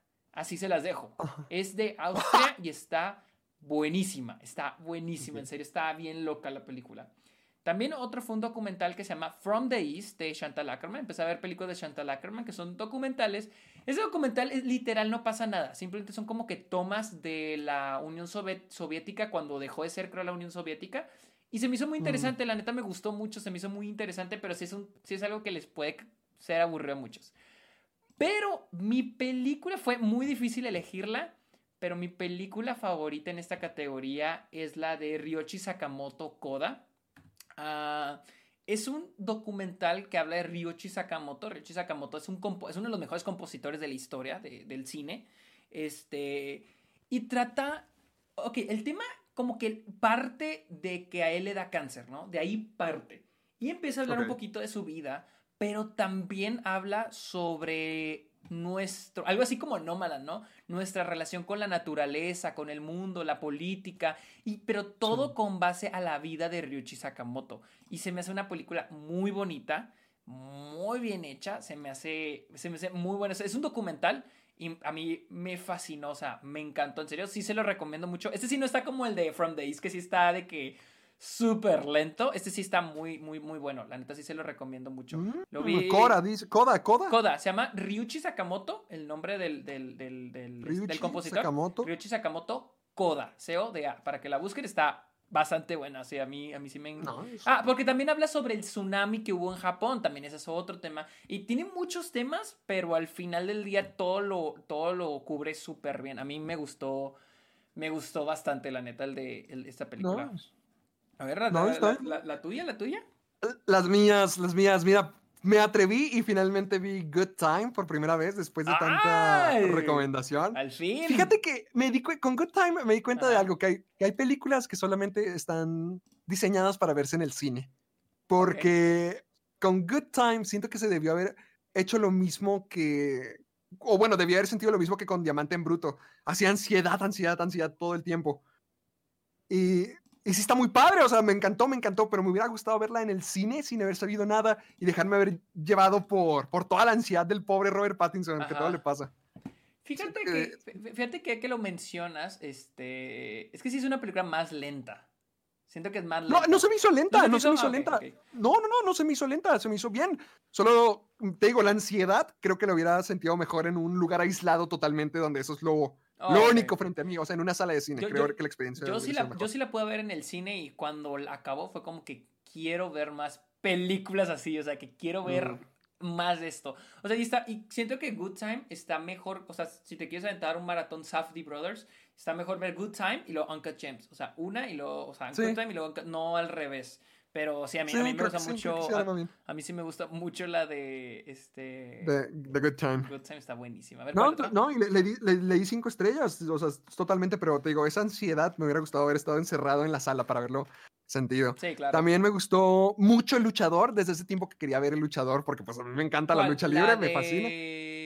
La de eh, Mickey Rourke. ¡Oh! Eso está buenísima, de Darren Aronofsky, está, está buenísima. Está muy bien escrita, o sea, sobre todo por eso, está muy bien escrita y te haces a la idea de todo lo que este pobre hombre ha tenido que pasar en toda la vida. O sea, toda, toda su carrera, toda, toda su familia, todo su lado social, su, su dignidad, su, todo, todo, todo está muy, muy, muy, muy bien escrito y me gustó demasiado. Se me hizo una película muy triste, el final, pero al mismo tiempo como... El oh, el, es que el final de la película está buenísimo. Como que también le da un... O sea, el final de la película como que le da un aire a la vida donde te ves tus prioridades, o sea, como que qué es lo que vale más en la vida para ti. Y me gustó mucho El Luchador. Eh, también vi Billy Ted eh, Bogus Journey, que ah, es. Sergio, es de mis malditas películas favoritas de todos los tiempos. Si ustedes tuvieron la oportunidad de ver Billy Ted 3 este año, está muy padre, pero ni está ni cerca de ser lo que las primeras dos son y sobre todo la segunda, porque todo el mundo le echa muchas flores a la primera y fíjate que hay gente que dice que la segunda está muy mala y no. O sea, si tú quieres a mí es mi favorita, o sea, es de mis películas favoritas de toda la vida y a mí me gustó mil veces más que las demás. Y siento que cualquiera que quiera ver cine, o sea, que quiera que entender lo que el cine es, debería de ver esta película. Porque en las secuelas Nunca, había visto a alguien decir eso de Billy Ted. Wow. En serio, o sea, desde un punto creativo, siento yo. Ok, ok. Porque, o bueno, si quieres ser director o si quieres Sí, si quieres ser director podrías ver esta película porque es que encuentran la manera de traer cosas tan raras como robots, como el infierno, como el cielo, como la muerte. O sea, todo eso lo traen de una forma visual práctica. O sea, no utilizan efectos nunca CGI. Mm. Todo está ahí utilizando botargas gigantescas. Por ejemplo, lo- los robots que utilizan en la película son gente que baila breakdance y les pusieron el traje de robot. Ajá. Y se arma, y se arma, y se luce genial, luce muy bien. O, como cuando se mueren Billy Ted y van al infierno, que van cayendo en una oscuridad totalmente, eh, se ve, se ve demasiado bien, o sea, se ve muy bien y todo es práctico. Siento que si tú quieres alguien visual, realmente deberías de ver Billy Ted y te va a enseñar mucho de cómo, cómo ser creativo con tu dirección, cómo hacer que cosas así sean posibles. También vi Brasil, me gustó mucho Brasil. es Ah, 1900. Brasil. Brasil, voy a hacerle un video a Brasil. No voy a hablar mucho de ella, pero Brasil está muy, muy padre. Es 1984 con tonos comédicos Sí, y Robert 1984. De Niro. Y Robert De Niro es una bestia en esa película. Sus 10 minutos, pero. Sus 10 minutos. La, la escena donde tiene con Bob Hoskins, ¿te acuerdas? Sí, sí, sí, sí, sí, sí, sí. ¿Te acuerdas lo que les hace al traje y todo eso? Sí, sí, sí, sí, sí, me acuerdo, sí, me acuerdo. Hijo, es ese momento entre el protagonista y Robert De Niro se me hace como que sí, o sea, la vida está hecha de momentos como estos, porque el pobre sujeto que es el protagonista de la película, todo le está saliendo mal a través de toda la película, en cada aspecto de su vida y cada cosa que lo que quiere. Y ya, o sea, ni siquiera su apartamento puede tener bien, tiene unos desgraciados fregándose el todo, y llega Robert De Niro a hacer un salve. ¡Oh! Genialísimo. Sí, Eh, y también me gusta el final, me- no voy a decir nada al final, pero el final me dejó con la boca abierta. Sí. O sea, mm. Está muy buena. pero mi película favorita tuvo que ser Miedo y Asco en Las Vegas. Miedo y Asco en Las Vegas se convirtió en mi película, en mi quinta película, cuarta, quinta, cuarta película favorita de todos los tiempos. O sea, wow, en serio. o sea, listo, pues ya me estoy listando para la siguiente trivia para. Para. Sí, para- por favor, para que lo tengas en consideración. Está bien buena y es, es el viaje de drogas de este Benicio del Toro y de Johnny Depp en Las Vegas. Y no entiendo cómo es que esto fue considerado podrido o un fracaso eh, cuando salió. O sea, esto fue muy mal recibido y realmente decían que estaba como que muy degenerado y muy horrible. Pero ahorita viéndolo es como que no, no, es... ¿Cuál es el Monty Python que la dirige? Eh, Es este Terry Gilliam. Terry Gilliam, las, Brasil y Fear and Loathing en Las Vegas, son- Son de ambas son de Gilliam. Terry Gilliam. Y es muy visual, el sujeto es muy práctico y es muy visual. Y es un viaje de drogas surrealistas. O sea, imagínense cómo hacer un viaje de drogas surrealistas sin efectos especiales, sino con solamente efectos prácticos, movimientos de cámara, edición. Eh, hay, hay una escena donde se supone que están por todo el boulevard de Las Vegas y literalmente están como que en una de esas plataformas donde nomás mueven el carro y puedes ver que todas las pantallas son pantallas verdes, pero o sea, ves la ciudad de Las Vegas, pero son pantallas. O sea, cositas así, o sea, de maneras prácticas le dieron un cuerpo a esta historia y se me hizo muy raro porque el libro fue muy bien recibido y la película no. Cuando yo sí, Oh, y, y los no dos sabía. son iguales, o sea, son iguales, son, son 100% iguales. Sí, a lo mejor Terry Gilliam nomás quitó algunas cosas y agregó otras cosas para darle como que finalidad a la historia, pero en serio, de manera visual es como este medio funciona, o sea, de manera visual es como esta película funciona mejor.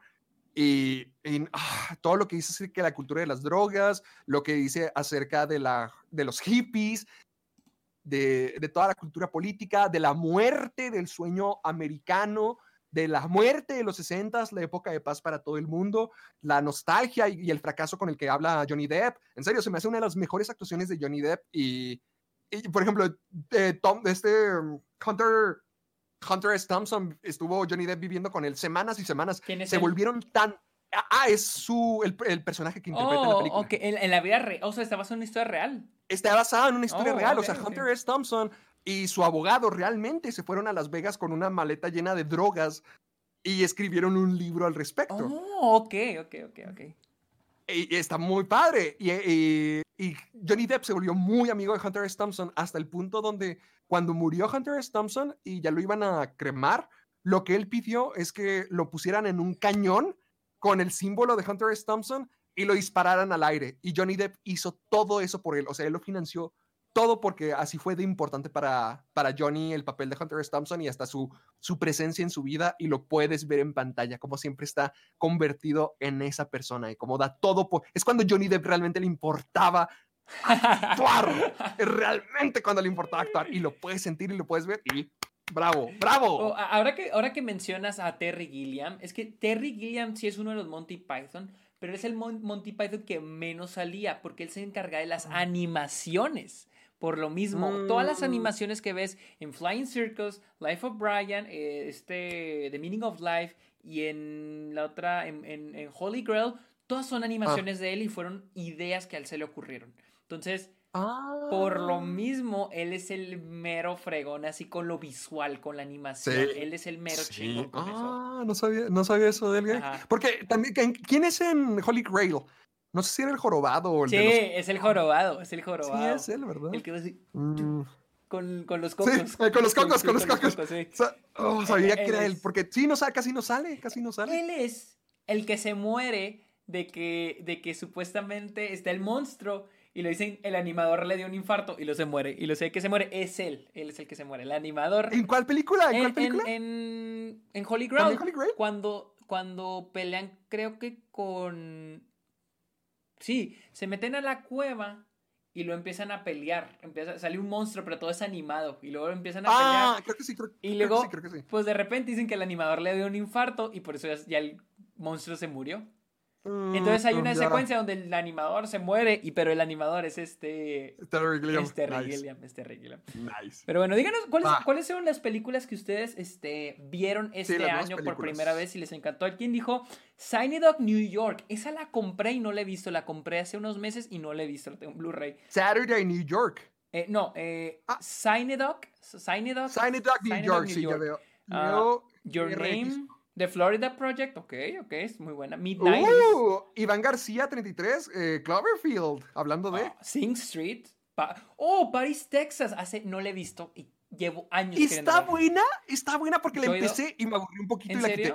Yo he oído que está buenísima, pero no la he visto. No, no, no, ah. te preguntaba, te preguntaba, te preguntaba. Yo no, te digo, yo no la he visto, pero. Pero no sé. Gente que haya visto Paris, Texas, déjenme saber si la veo o no, porque la comencé y la quité. Yo he oído que está buenísima. O sea, yo he oído. Children of Men, uh, bien. Paddington 2, bien hecho. Bien por ti, hiciste un buen trabajo. uh, este. Ay, ay, ay. Eternal Sunshine of the Spotless Mind, muy bien. Uh, El Padrino, bien hecho, esencial.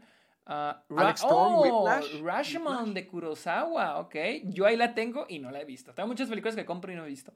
Ah, Alexander 7 Hamilton, así es, así es. Goodfellas, muy buena elección. Uh, Los Olvidados de Buñuel está buenísima también, mexicana. Ghost Story, eh, también, muy bonita, muy bonita. Eh, Footloose, nunca he visto Footloose. este. Phantom Thread, mm, Phantom Thread está buenísima. Ok, Baby Driver, Taxi Driver, La La Land. Herrera Alexis 857, Hot Fuzz, para que veas que sí nos escuchan. Uh, Hot Fuzz. A ver, este. Creo. Diamond, no sé qué, Cinema Paradiso también, muy bonita. Oh, película, te volaste el nombre, ¿eh? eh dice que Paris, Texas está buena. Dead Louis, Once Upon a Time in the West, no la he visto. Eh, la tiene. Uh, acá JBPP, no sé qué, Scott Pilgrim. Bien hecho. ¡Ah! ¡Felicidades! Ah, Alex, Alex Thorne, Whiplash. Mm, ok, está buenísima, Whiplash está buenísima. Pero bueno, vamos a la, siguiente categoría. Vamos, a la, siguiente, categoría. ya comenzamos con las categorías oficiales. Ya las categorías oficiales. Vamos a darle a las categorías oficiales. Empecemos con mejor documental. ¿Quién empieza? Mejor documental, tú o yo. ¿Quién comenzó ahorita? Tú. Digo, yo, yo, yo, yo comencé, te toca a ti. Ah, sí, okay. Eh, voy yo, voy yo, ¿verdad? Sí. Ok, uh, mejor documental. Vi, vi más documentales este año, casi no acostumbro ver tantos documentales, pero de la nada como que me iban surgiendo y dije, sí, vamos a verlo. Y todos me gustaron mucho, todos fueron muy diferentes. Por ejemplo, Time se me hizo muy lento, pero al mismo tiempo sientes, tienes que sentir esa lentitud. El tiempo. Porque pues, sí, o sea, sientes como cuando la señora, hace cuenta, Time es la historia de una mujer, una mamá, de una señora de familia que quiere sacar a su esposo de la cárcel, porque, o sea, el sistema habla mucho del sistema penitenciario también en Estados Unidos y también de esta lucha y, y, esta historia de amor. Y me gustó mucho, siento que sintiéndolo así de lento, sirvió mucho para la película. Y por ejemplo, la escena donde está esperando en el teléfono, hijo, hijo, cómo me desesperaba, nomás, o sea, pueden hacer desesperante y ansioso solamente tener que esperar por el teléfono. O sea, así, está, así de bueno está. Luego también vi Dick Johnson is Dead, que se me hizo el más tierno de todo el año. Siento que estaba como que un poquito esperso, como que no era de nada, o sea, era de la eh, eh, muerte del eh, papá. Ese fue mi, problemita. Lo disfruté, pero fue mi problemita con ese, con ese documental. Sí, o sea, está muy, está muy creativo. Es como, es una documentadora, una documentrista o la, la persona que hace los documentales grabando el Alzheimer de su papá y cómo va decayendo poco a poco en esto. Y si está, y, lo trata de manejar como de una manera graciosa, o sea, es un drama y comedia, porque constantemente lo está matando a través de la película, como si fuera para hacer más fácil la muerte real, pero realmente siento que como que no había una progresión, sino que era como un experimento de veamos todo lo que se puede hacer en este periodo de tiempo. Y, pero aún así está, está buenísimo, me, me destrozó. Feels Good, man. Le voy a hacer un video en caja de películas. Feels Good es un documental de memes. O sea, no puedo creer. Sí, es un documental de memes. No puedo creerlo, Sergio. Yo lo vi, está muy padre. Eh, o sea, yo crecí en cuento cabrón viendo los memes de los cuatro paneles que, que antes ah, estaban. Sí, sí, sí, los de Trollface, el de Forever Alone. Todo eso. O sea, eso ya quedó súper olvidado y súper atrás. Pero yo crecí viendo eso. Y ahorita ya hay un documental de Pepe la Rana. Está muy denso, sobre todo con el aspecto político y cómo Trump hace una aparición aquí.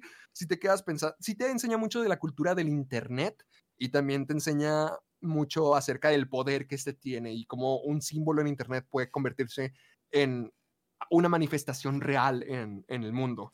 Pero... Yo, yo, es bueno, más para agregar, yo tenía muchas ganas de verla, pero te digo, ya al último no la pude ver porque Luisa no me dejó ir al cine. no te dejó, no te dejaron ir al cine. Oye, pues la pandemia estaba bien gancha en el paso en ese entonces y este, fíjate que yo una vez tuve una clase sobre memes, una clase de comunicación y hubo un tema sobre los memes, cómo iniciaron, dónde tienen su origen y estaba muy interesante y por eso me llamó mucho la atención este, esa película. Se me hizo como que, ay, la quiero ver, pero pues ya, ya no la vi. Deberías de verla, te va a gustar mucho.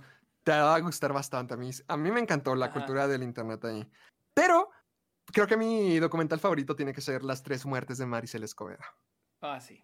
Sí, está sí porque. Todas estas historias están muy densas y todas tienen mucho estos cuatro documentales lidian mucho con las pérdidas de diferentes maneras, pero la forma en que lo hace Maricel Escobedo creo que es la más dolorosa que uno puede experimentar en la vida. Un padre perdiendo a su hijo. Y, y sobre todo en estas circunstancias tan trágicas y tan incompetentes. O sea, viendo el documental, conoces la voluntad y el amor que una madre tiene por sus crías, sus hijos, su hija, y también cuán incompetente es la justicia aquí en México y cómo todo, o sea, todo fue mal manejado, o sea, realmente la, la, señora hizo más cosas ella sola, ella organizándose, ella moviéndose que nuestro propio gobierno. Y si me hizo sentir como que, no manches, o sea, ¿por, ¿por qué? O sea, porque esto tiene que pasar.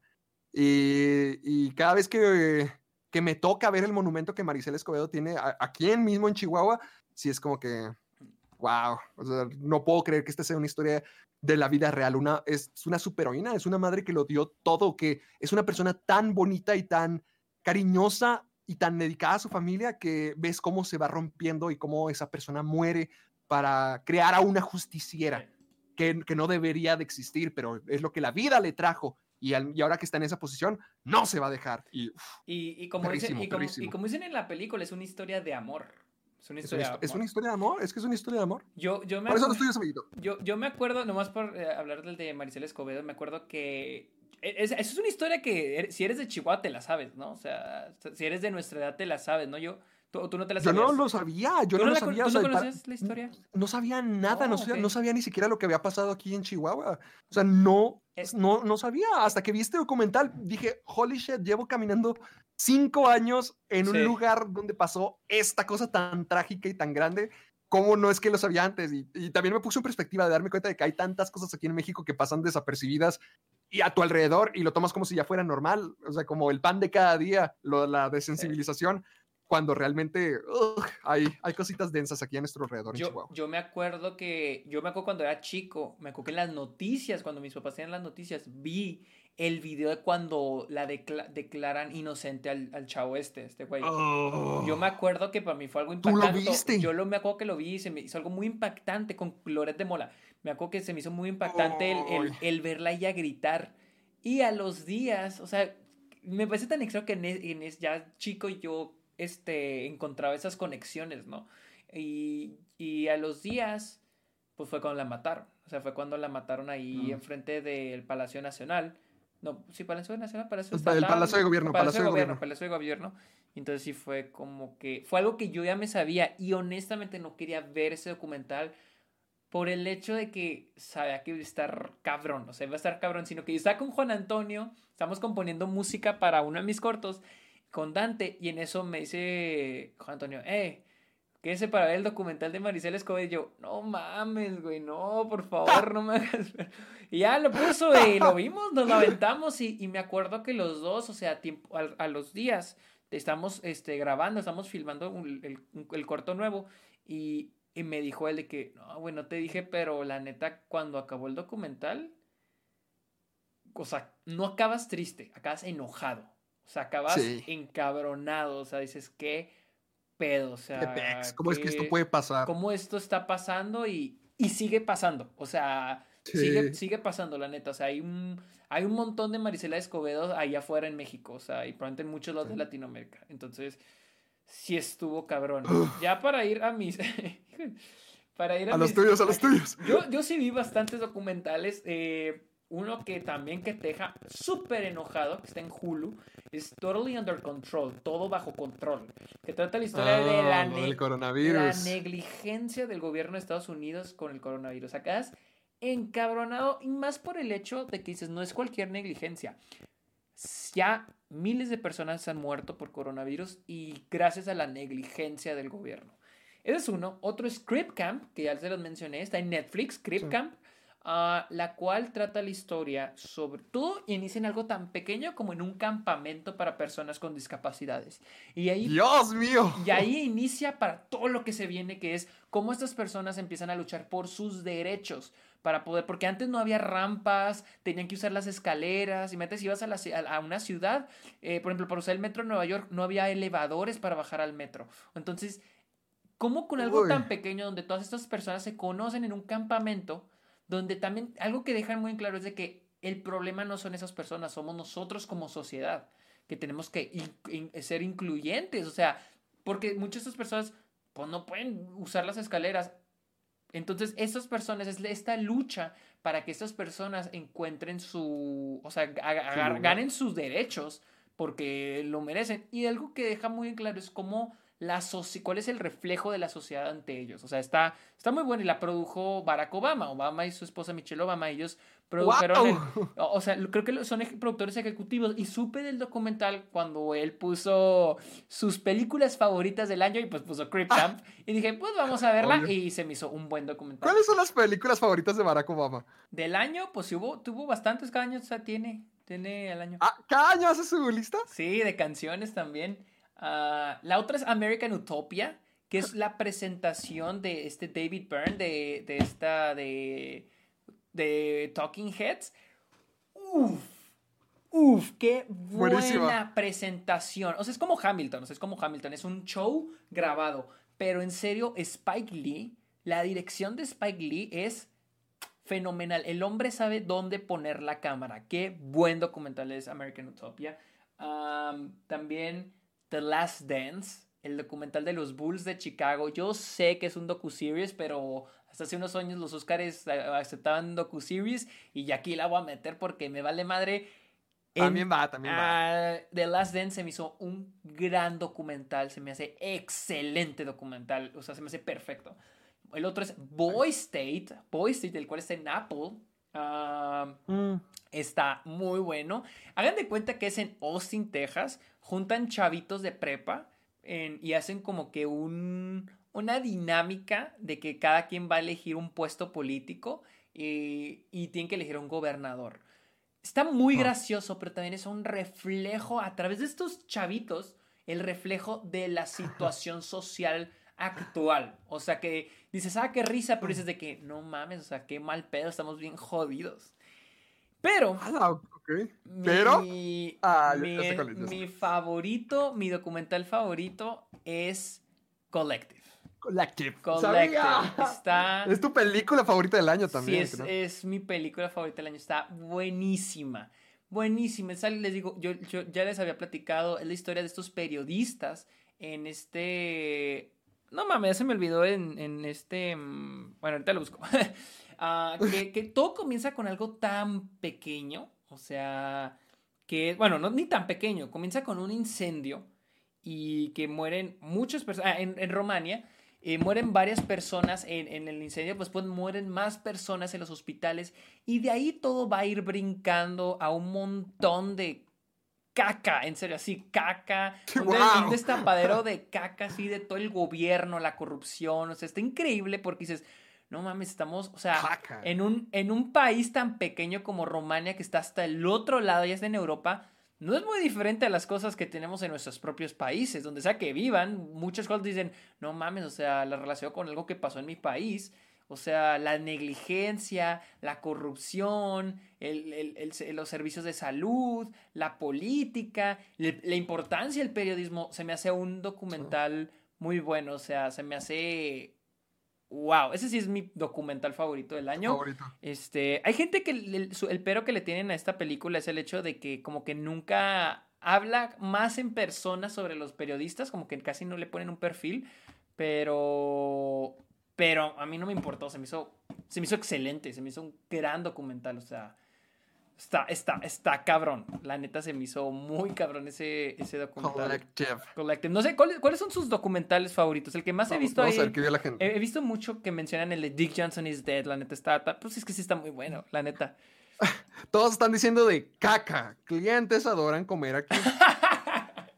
A eso me refería, a eso me refería. Ah, ¿sabes cuál se me antoja que están, bien, que están diciendo? Neko-HS dice eh, el agente topo. Ese se me antoja ver. El agente topo. Ay, güey, no sé cuál Es, es. chileno, creo. Es chileno, es de Sudamérica. No, me suena. no estoy seguro. Pero me, me- lo- y lo están mencionando mucho también. Mariona More, el agente topo, el, El agente agente topo, topo. Diego BB1, Wow, no, no, no, Social no, no. Dilemma. Ah, So- de Social Dilemma está bueno, pero casi no me encantó como que la parte dramática. Se me hizo muy. No lo he visto. casi no me gustó. Ah, Mira, ponen al agente topo el 19 de febrero en Netflix para que todo el mundo que quiera ver el agente topo, vaya, vayamos a ver. Alguien mencionó Midnight Family. Midnight Family fue muy- de mis películas favoritas, pero del año antepasado, el 2019, porque la vi en el 2019 en el cine. Este. Está, pues sí, ya se los mencioné, está muy buena. Ah, Kingdom of the Sun, no la he visto. Ah, Miss- muchos me están mencionando también Miss Americana, la de Taylor Swift. Sí he oído que está muy buena, pero no la he visto. He oído que sí está muy buena. I'm not, Vamos. I'm not your negro, pero esa ya es de hace rato. Vamos, vamos a la siguiente. A la vamos, A, vamos a la siguiente. Y la siguiente categoría son mejores efectos especiales. Ok. Ok. Ah, me toca a mí, ¿verdad? Me toca a mí primero. Sí, te toca a ti. Ok.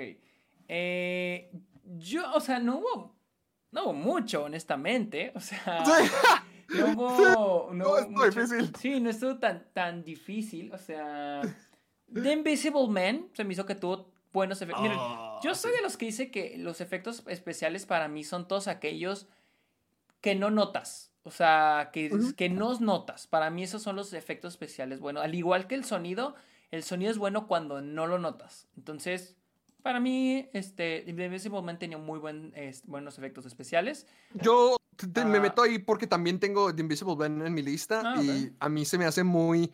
O sea, a mí los efectos de The Invisible Man no, a lo mejor no son los mejores cuando ya aparece el hombre invisible, Ajá, hecho, sí. pero cuando no está el hombre invisible se ve muy bien porque se supone que sí está ahí el actor, o sea, la forma en que...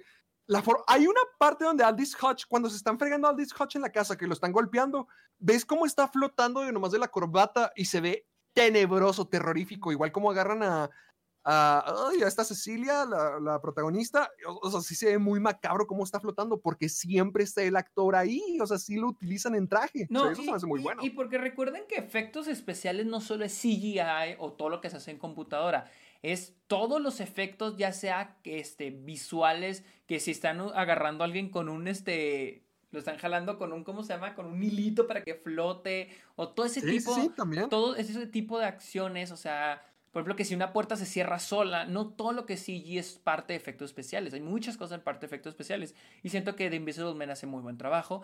También Tenet. Tenet tiene muy buenos efectos especiales. Ah, no la puse en mi ganadora del año por el hecho de que siento, no sé, no, no me encanta, o sea, no- como no me encantó Eh, Tenet. Tenet- Tenet- como que Tenet no se siente merecedora de nada. O sea, es que, es que con Tenet los efectos especiales también chafea mucho con la edición. Con las escenas de acción. O sea, tiene muy buenos momentos de efectos especiales. Pero siento que las escenas de acción a veces para mí perdían mucho sentido. Y a pesar de que, oh, no mames, la explosión, cómo hicieron todo eso, así. Pierde, pierde su chiste cuando la escena no tiene, no tiene se- sentido. Y a mí mucho no tiene sentido. Pero mi ganadora en mejores efectos especiales es Possessor. A mí me encantó los efectos especiales de Possessor. Se Ah. me hizo buenísima. Se me hizo buenísima. ¿En eso cuentas los efectos, contamos los efectos prácticos? Sí, sí, o sea, efectos prácticos. Porque todo. la, la escena con Sean Bean y lo que ocurre sí está. ¡Wow! Es que sí está muy Dios. buena. O sea, y es una película medio gore, o sea, sí está medio gráfica. Sí está- sí, Pero pues se ve bien. trata de la violencia. Sí, se- ah, eh, exactamente, o sea, de eso De trata, trata de la violencia y, y hace, a mí se me hizo una gran película, se me hizo una película que usa los efectos especiales de manera muy chingona, de manera sutil, como yo pienso que debe ser, así como, no, no tanto a ese nivel, pero me acuerdo cuando los Oscars le dieron el Oscar a Ex Machina y, y Sí.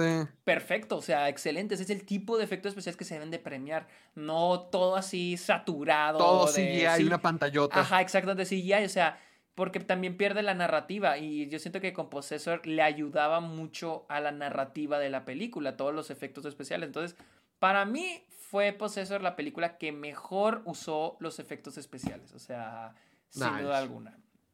Mira, yo sí tenía The Invisible Man. También puse Birds of Prey, pero te soy franco, ya no me acuerdo ni por qué. Pero eh, yo sí se lo di a Tenet. O sea, sí estoy de acuerdo con Ah, todo lo que dijiste. De que no estoy nada interesado en la película, no estoy nada metido en la película, pero lo único que mantenía mi atención, lo único que me daba un poquito como que de, de disfrute y deleite, eran las secuencias de acción, porque sí se me hacía muy espectacular. O sea, sí, no tiene sentido, no le entiendo el no, no trates de, de entenderlo, solo siéntelo. O sea, no, no, yo tratando de sentirlo, sí se me hace muy espectacular. O sea, son secuencias de acción en inglés que sí están muy, muy, muy, muy voladas, muy fumadas. Y, y, eh, o sea, sí No, lo valoro, lo valoro hay- como visualmente. Es, una- es un buen efecto Hay especial. momentos de Tenet que sí estoy de que, ay, güey, ¿cómo hicieron eso? Pero no ¿Cómo me ayuda mucho la narrativa. Mira, alguien al, al que están mencionando mucho Saint Mode. Y sí, Saint Mode, qué pedo. Tiene efectos especiales muy buenos, ¿eh? Y también muy Saint sutiles. Ahora que lo pienso, hasta me dan ganas de cambiar mi gana porque sí, Saint Mode, pero Saint Mode la vi hace una semana, entonces ya no. Ya ¿la no- vieron todas estas personas? pues no sé. ¿Quiénes son Pero- todos ustedes? Pero sí, Sign Mode tiene efectos especiales bastante buenos. Hay una escena donde ella está flotando. Que pedo, está hermosa esa toma. Está hermosa. Ella está flotando y los en unos fuegos artificiales afuera. No, no, no, no. Está buenísima. O sea, los efectos especiales en Sign Mode están de que te mamas. Está muy bueno. No sé quién, este. Mank. Ah, Mank tiene buenos efectos por los típicos de, de este de, de David Fincher, que crear algún edificio, crear autos. A, a mí me gusta Tony mucho. Mendoza dice que los más chafas son los de Mulan. Ah, yo, no, yo no la vi, así que no, no me siento con el derecho de criticarla. ¿Sí? Muy gacha. Carajo. Demonios, con un demonio. Con un demonio. Entonces, sí, no, no, este. Este, no, en, en Sign Mouth, sí. Te digo, no sé cómo la vieron todo el mundo. No sé cómo la vieron todos, pero. Yo, yo ya estoy viendo cómo la vieron todo el mundo. No voy a decir cómo. ¡Arr, qué malditos piratas! Malditos piratas. vamos a la siguiente. Vamos a la siguiente. Vamos a, seguimos con las, con las categorías técnicas. Vamos a mejor mezcla de sonido. Y como siempre, vamos a explicar cuál es la diferencia entre edición y mezcla de sonido. La edición de sonido es recrear los sonidos, o sea, crear un sonido.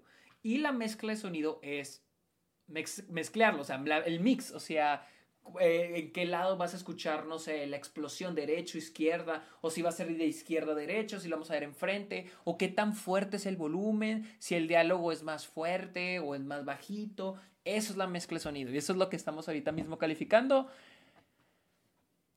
Eh, mire, estoy, yo, yo tengo, eh, yo vi que nada más pusiste una, creo que nomás tienes una tú. Yo, yo tengo... Honestamente una. Yo tengo, yo tengo tres. Una es The Five Bloods de Spike Lee. Es una película con muy buen mezcla de sonido.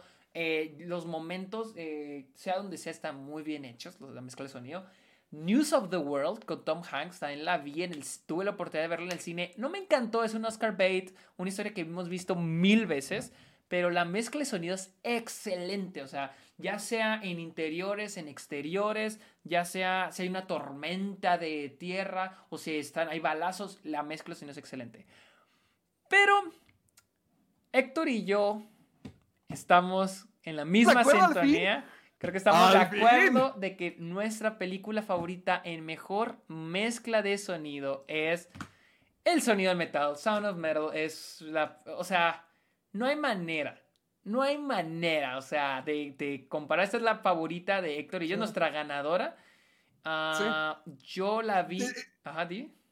Es, que toda la película es acerca de eso, es acerca de lo auditivo, del sonido. Si fracasaban en eso, iban a fracasar en toda la película y le dieran al blanco al 100%. Hasta tú lo has dicho y no eres la primera persona que ya lo escucho, sino también que el sonido es lo que hace o deshace a una película. A mí me hubiera encantado, a mí me hubiera encantado verla en el cine, se estrenó aquí en Alamo dos semanas, pero estaba en Delicias. Uh. estaba en Delicias, pero la, pues la pude ver aquí, gracias a Dios tengo sonidos around y wow, eh, o sea, cuando no eh. escucha es de que a su madre está... Horrible, eh, es ansioso, es aislante, pero porque no es solamente vacío, sino es sordera, o sea, escuchas como que a medias, escuchas soniditos, vibraciones, cosas muy pequeñas y ay, puedes percibir toda esa, puedes sentir la miseria, la soledad que probablemente también Rubén está sintiendo. Sí, sí, exactamente. Y, y este, sí, es...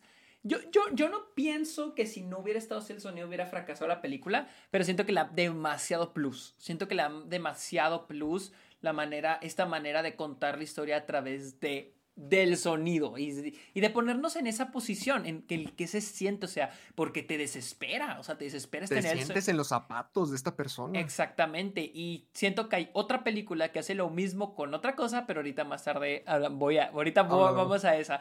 Y pues la siguiente categoría, o sea, honestamente, vamos a la, yo siento que es la misma. Ah, y es la, la siguiente es mejor edición de sonido. Yo, yo, voy a decir las mías porque sé que tú también tienes una. Yo tengo, yo tengo lo mismo, yo tengo absolutamente lo mismo, en sonido metal. Edición de sonido yo tengo The Five Bloods. Se me hizo que hizo un muy buen trabajo también con la edición de sonido, recrear cada sonido. News of the World también, ya se las mencioné. Y Soul, voy a agregar ahí extra Soul. Siento que Soul tuvo tan muy Por buena... la ciudad de Nueva York. La ciudad de Nueva York, recrear los sonidos de Nueva York, recrear los sonidos también del mundo de los de las almas se me hizo excelente, se me hizo un buen trabajo.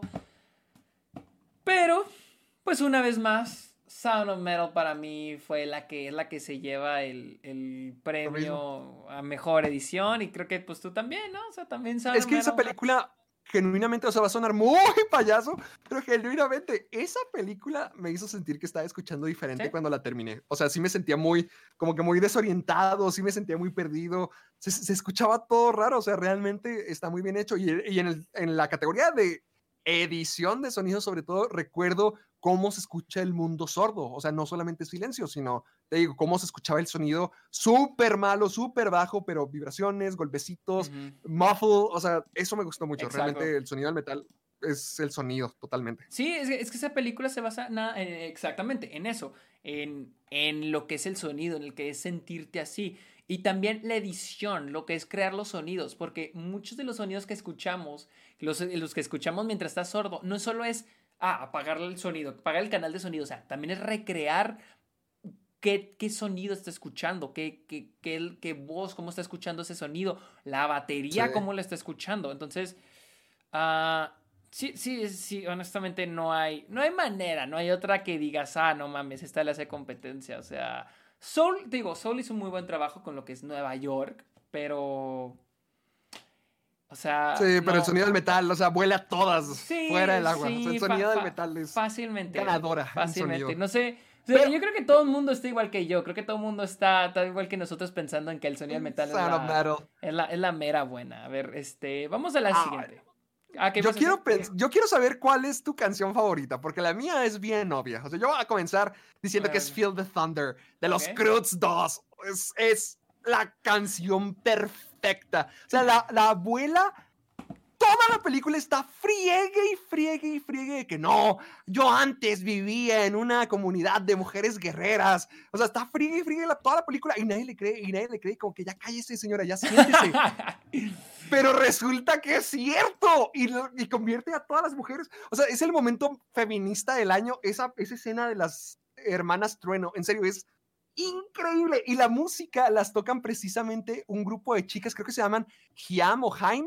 Y son grupo, creo, dos o tres chicas que son rockeras y tocan rock al estilo 90, och- eh, 80s. Y acompaña perfectamente la escena. Es cuando el equipo ya se ha reunido, cuando todos tienen su nombre clave, ya están listos para patear trasero, hermanas truena contra los monos golpe y puedes sentir cada momento épico porque todos los personajes tienen su momento, sale su nombre en la pantalla y tienen su super hazaña y se pone en cámara lenta.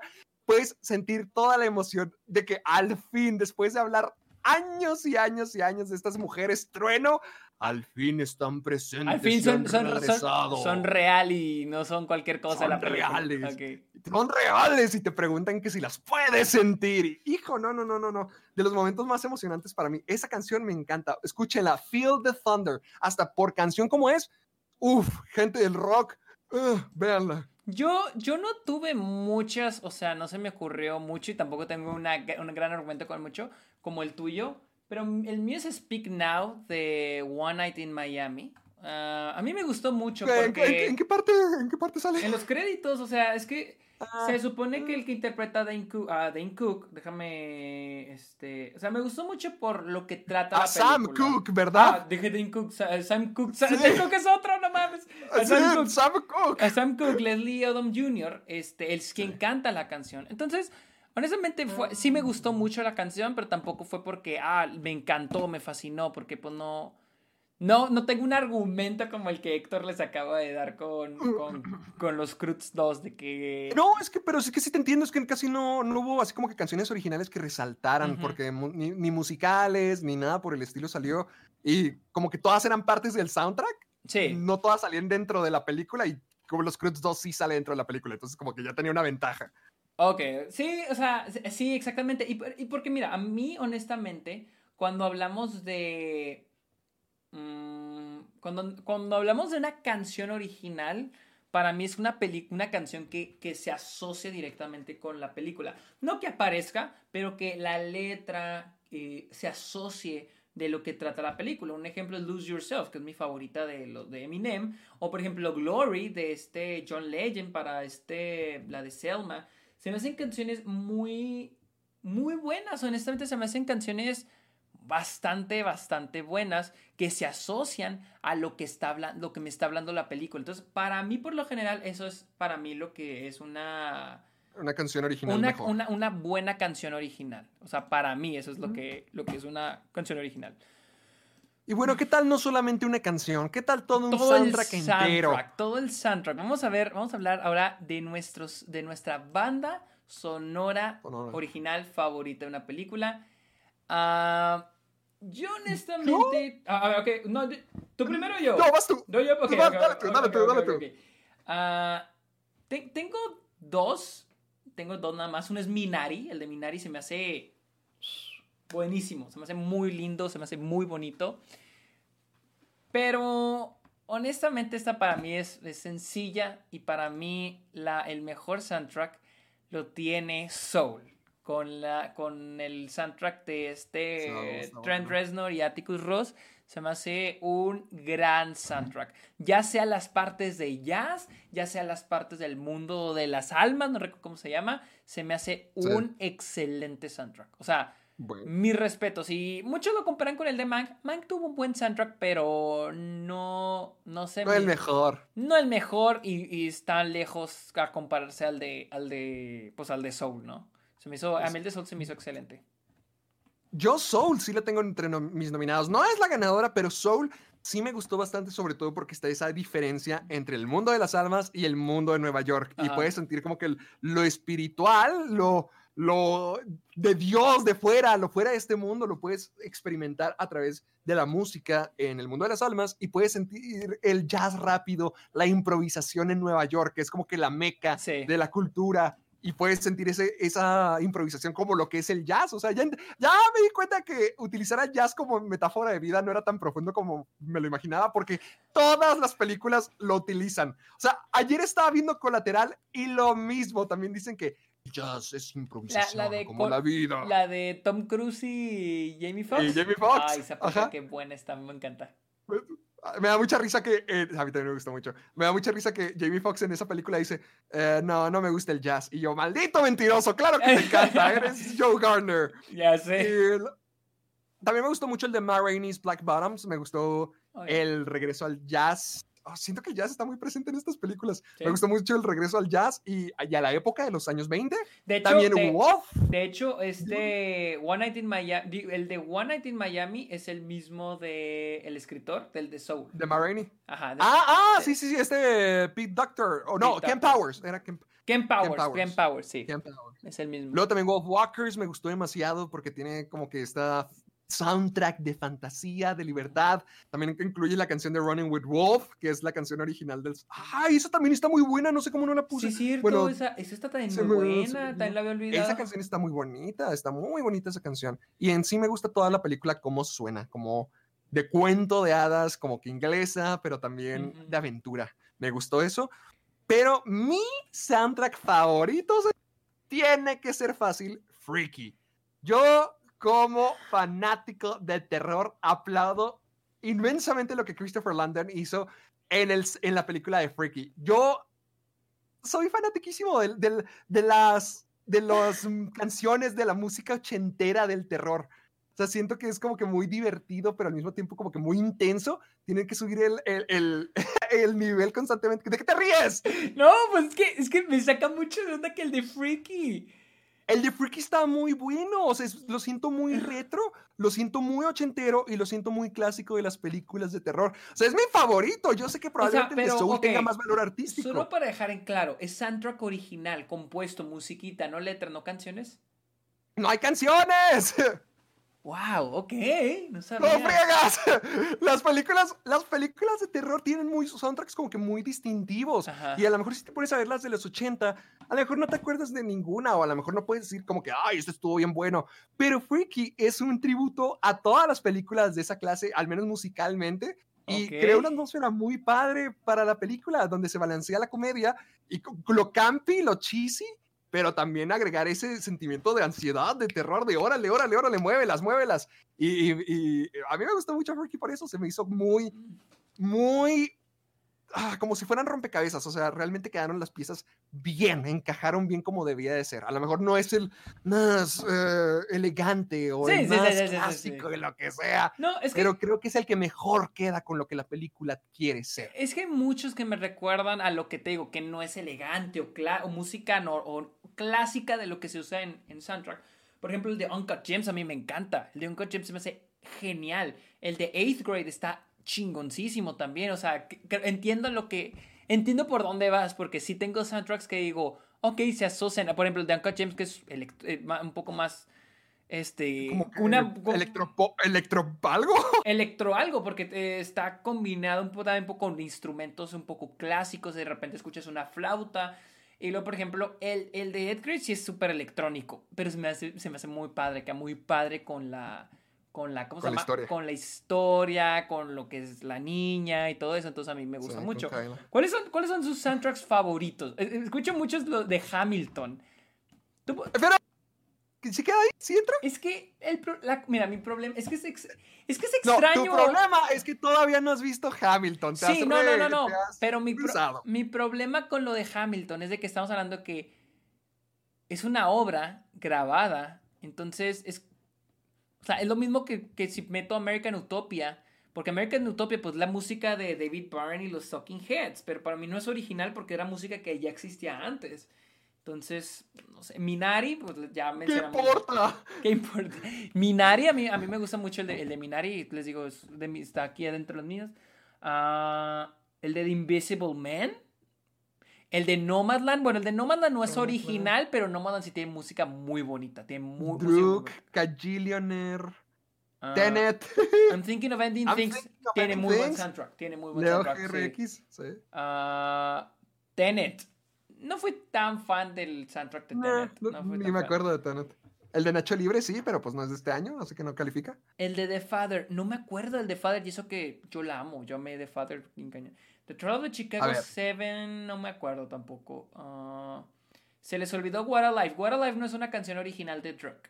Perdón por eh, arruinárselos, pero hasta que ellos. Jijijijiji.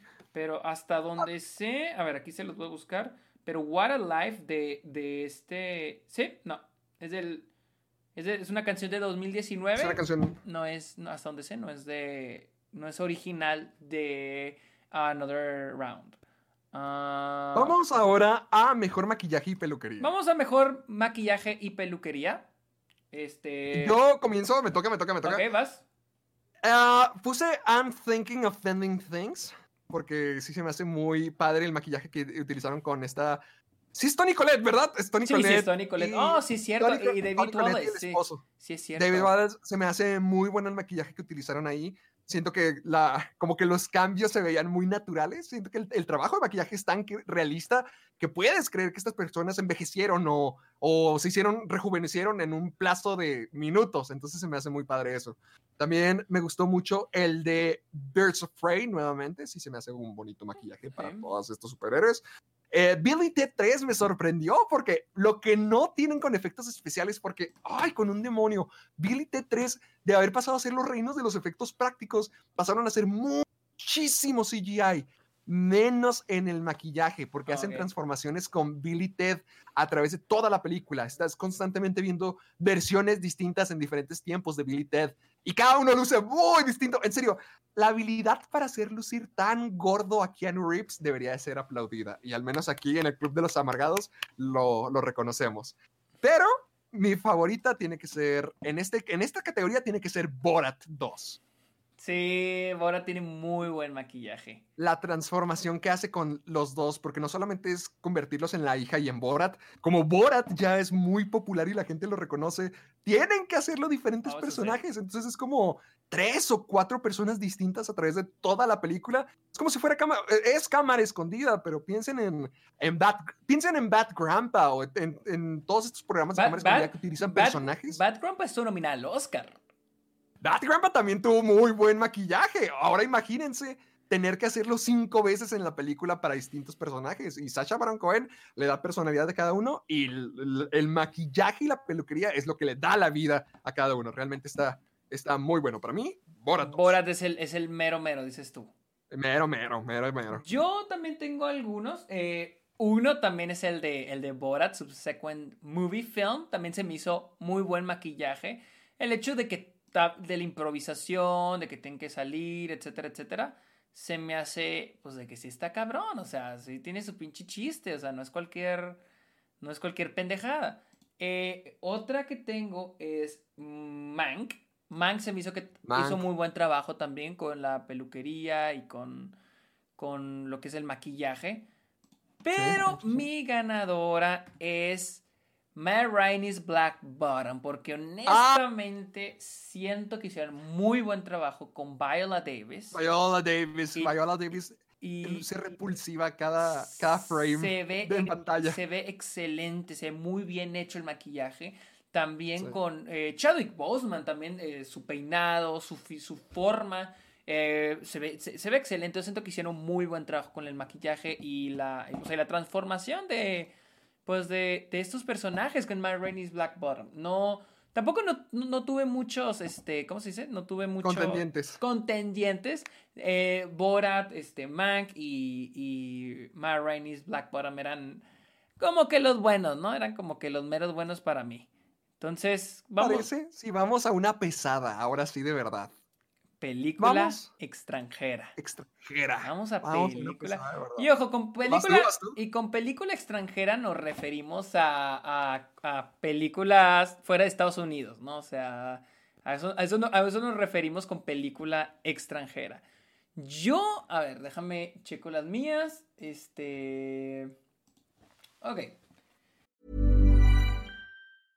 I'm Sandra, and I'm just the professional your small business was looking for. But you didn't hire me because you didn't use LinkedIn jobs. LinkedIn has professionals you can't find anywhere else, including those who aren't actively looking for a new job but might be open to the perfect role, like me. In a given month, over 70% of LinkedIn users don't visit other leading job sites. So if you're not looking on LinkedIn, you'll miss out on great candidates like Sandra. Start hiring professionals like a professional. Post your free job on linkedin.com/people today. Ah, sí hubo muchas. Y yo sé, yo sé, va a haber unos que van a decir de que esa no se estrenó, o sea, yo me estoy basando en el lanzamiento de Estados Unidos, que es donde yo las puedo ver, y una de ellas es Bacurau, de Brasil. Se me hizo una película excelente, honestamente se me hizo bastante, bastante, bastante buena. A mí me encantó Bacurau. Ah, en serio, véanla. Es de esas películas que como que empiezas a verla y dices, ¿qué chingados está pasando? O sea, ¿qué pedo? O sea, ¿qué pedo está pasando? ¿Dónde está disponible? ¿Está en alguna plataforma? Yo la vi en Criterion. Yo creo... No, pero yo creo que ya está tal vez en Cinepolis Click. O sea, ya estar disponible para ah, rentar en, algún, lado. Sí, en algún streaming. la gente nos dice. en, México. Ah, la otra es Beanpole. Es de Rusia. Está demasiado buena. Esa está en Movie. está en Movie por si la quieren buscar. Está en Movie. Ah, la otra es Another Round. Another Round, sí, pinche película. Cómo estuvo chingona, en serio. Estuvo buena, estuvo buena. Ah, ah, es que a mí, a mí, me encantó, a mí me encantó Another Round. A mí no me gustó tanto Another Round como a toda la gente le parece gustar. Siento que se quedaron muy a medias con el tema del... también la tengo en mi lista, o sea, está en mi lista, pero siento que se quedaron un poquito a medias con el tema del alcoholismo y con el tema de la juventud perdida. Entonces siento como que no, no explotaron tan lejos como yo esperaba que lo hicieran con el tema que estaban lidiando. O sea, me estaba gustando mucho, pero es sutil, es leve, es tranquila, pero creo que pudieran haber llevado las cosas más lejos todavía. Pero mi película extranjera favorita, Collective. O sea, pues, de Romania, de Romania es mi película extranjera favorita. Y más por el hecho de que están hablando de un tema muy cabrón allá en, en, el, en Romania. O sea, algo que se azotó muy cabrón, algo que sí cambió. O sea, un este, tronaron un gobierno. O sea, por todo lo que, por todo lo que sucedió. Entonces, sí es una película excelente. Eh, sí es mi película extranjera favorita del 2020, la verdad. O sea, está muy buena. A ver, te toca, te toca, te toca, te toca. Yo, yo tengo tres. O sea, yo ya mencioné Drug, sí está en la lista, pero no es la ganadora.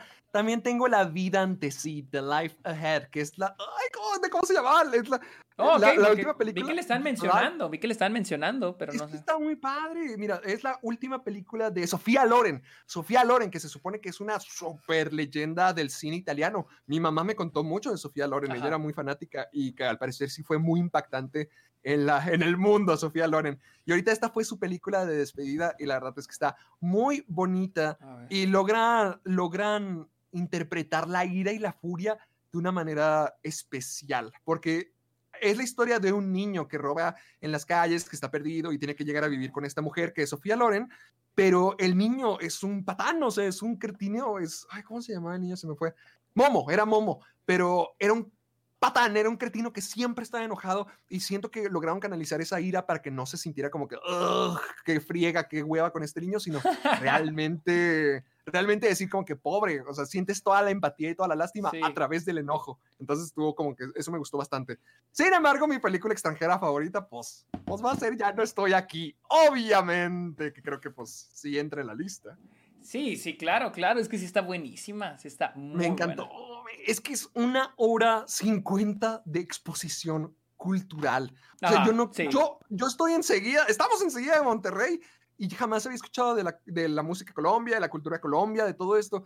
Y, y al ver ya no estoy aquí, te das cuenta de cuán importante y cuán significativo es para este chico. Porque Ulises nunca habla, o sea, Ulises es muy callado, pero no necesita que hables, no necesita que él diga lo que disfruta y lo que lo apasiona para que sientas ese amor por la cultura Colombia, por los bailes, por la moda, por la música, por, por toda la comunidad que hay, lo puedes sentir a través de toda la película. Y en sí, la cultura, todo lo que te presentan de esta es muy, muy padre. Sientes el cariño por Sí. Ulises, sientes su cariño por la cultura y además me encanta cómo es que esto llega a contrastar cuando ya está en Nueva York. O sea, puedes llegar Ah, a ver sí. cuán pequeño, cuán llevas tu- un buen rato de la película entendiendo lo mucho que significa toda esta vida para Ulises y luego llegas a Nueva York y te das cuenta de lo pequeño que puede llegar a ser, o sea, lo pequeño que la cultura, la identidad de una persona puede significar. Y, y también el en cómo, contexto. y también el cómo, el cómo te ven.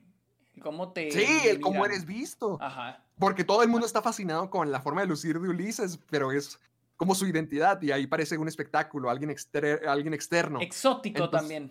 Exótico, exótico también. Entonces me gustó mucho eso. A mí me gustó mucho la historia de Ulises y se me hizo, se me hizo una historia muy fuerte al poder transmitirte tanto acerca de la identidad, acerca del perderla y todo sin tener que decirlo, todo mostrando la, la pasión que conforman esta identidad. Y a mí me gustó eso.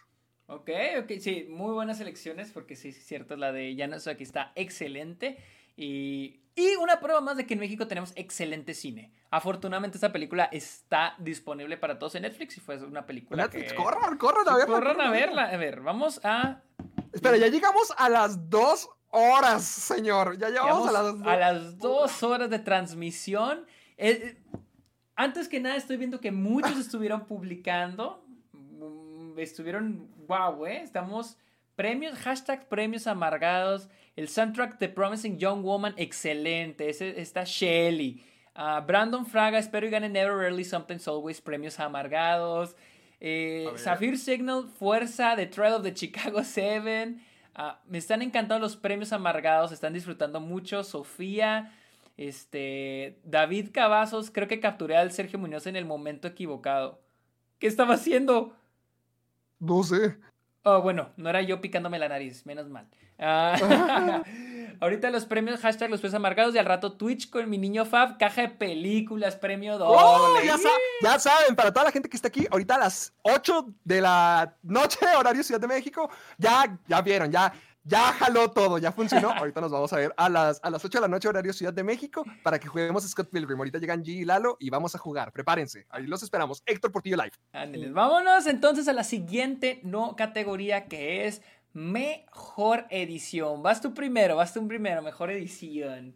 Eh, mejor edición, también tengo The Cruz 2. ya sé que ya le digo mucho de Cruz. No es mi ganadora, no es mi ganadora.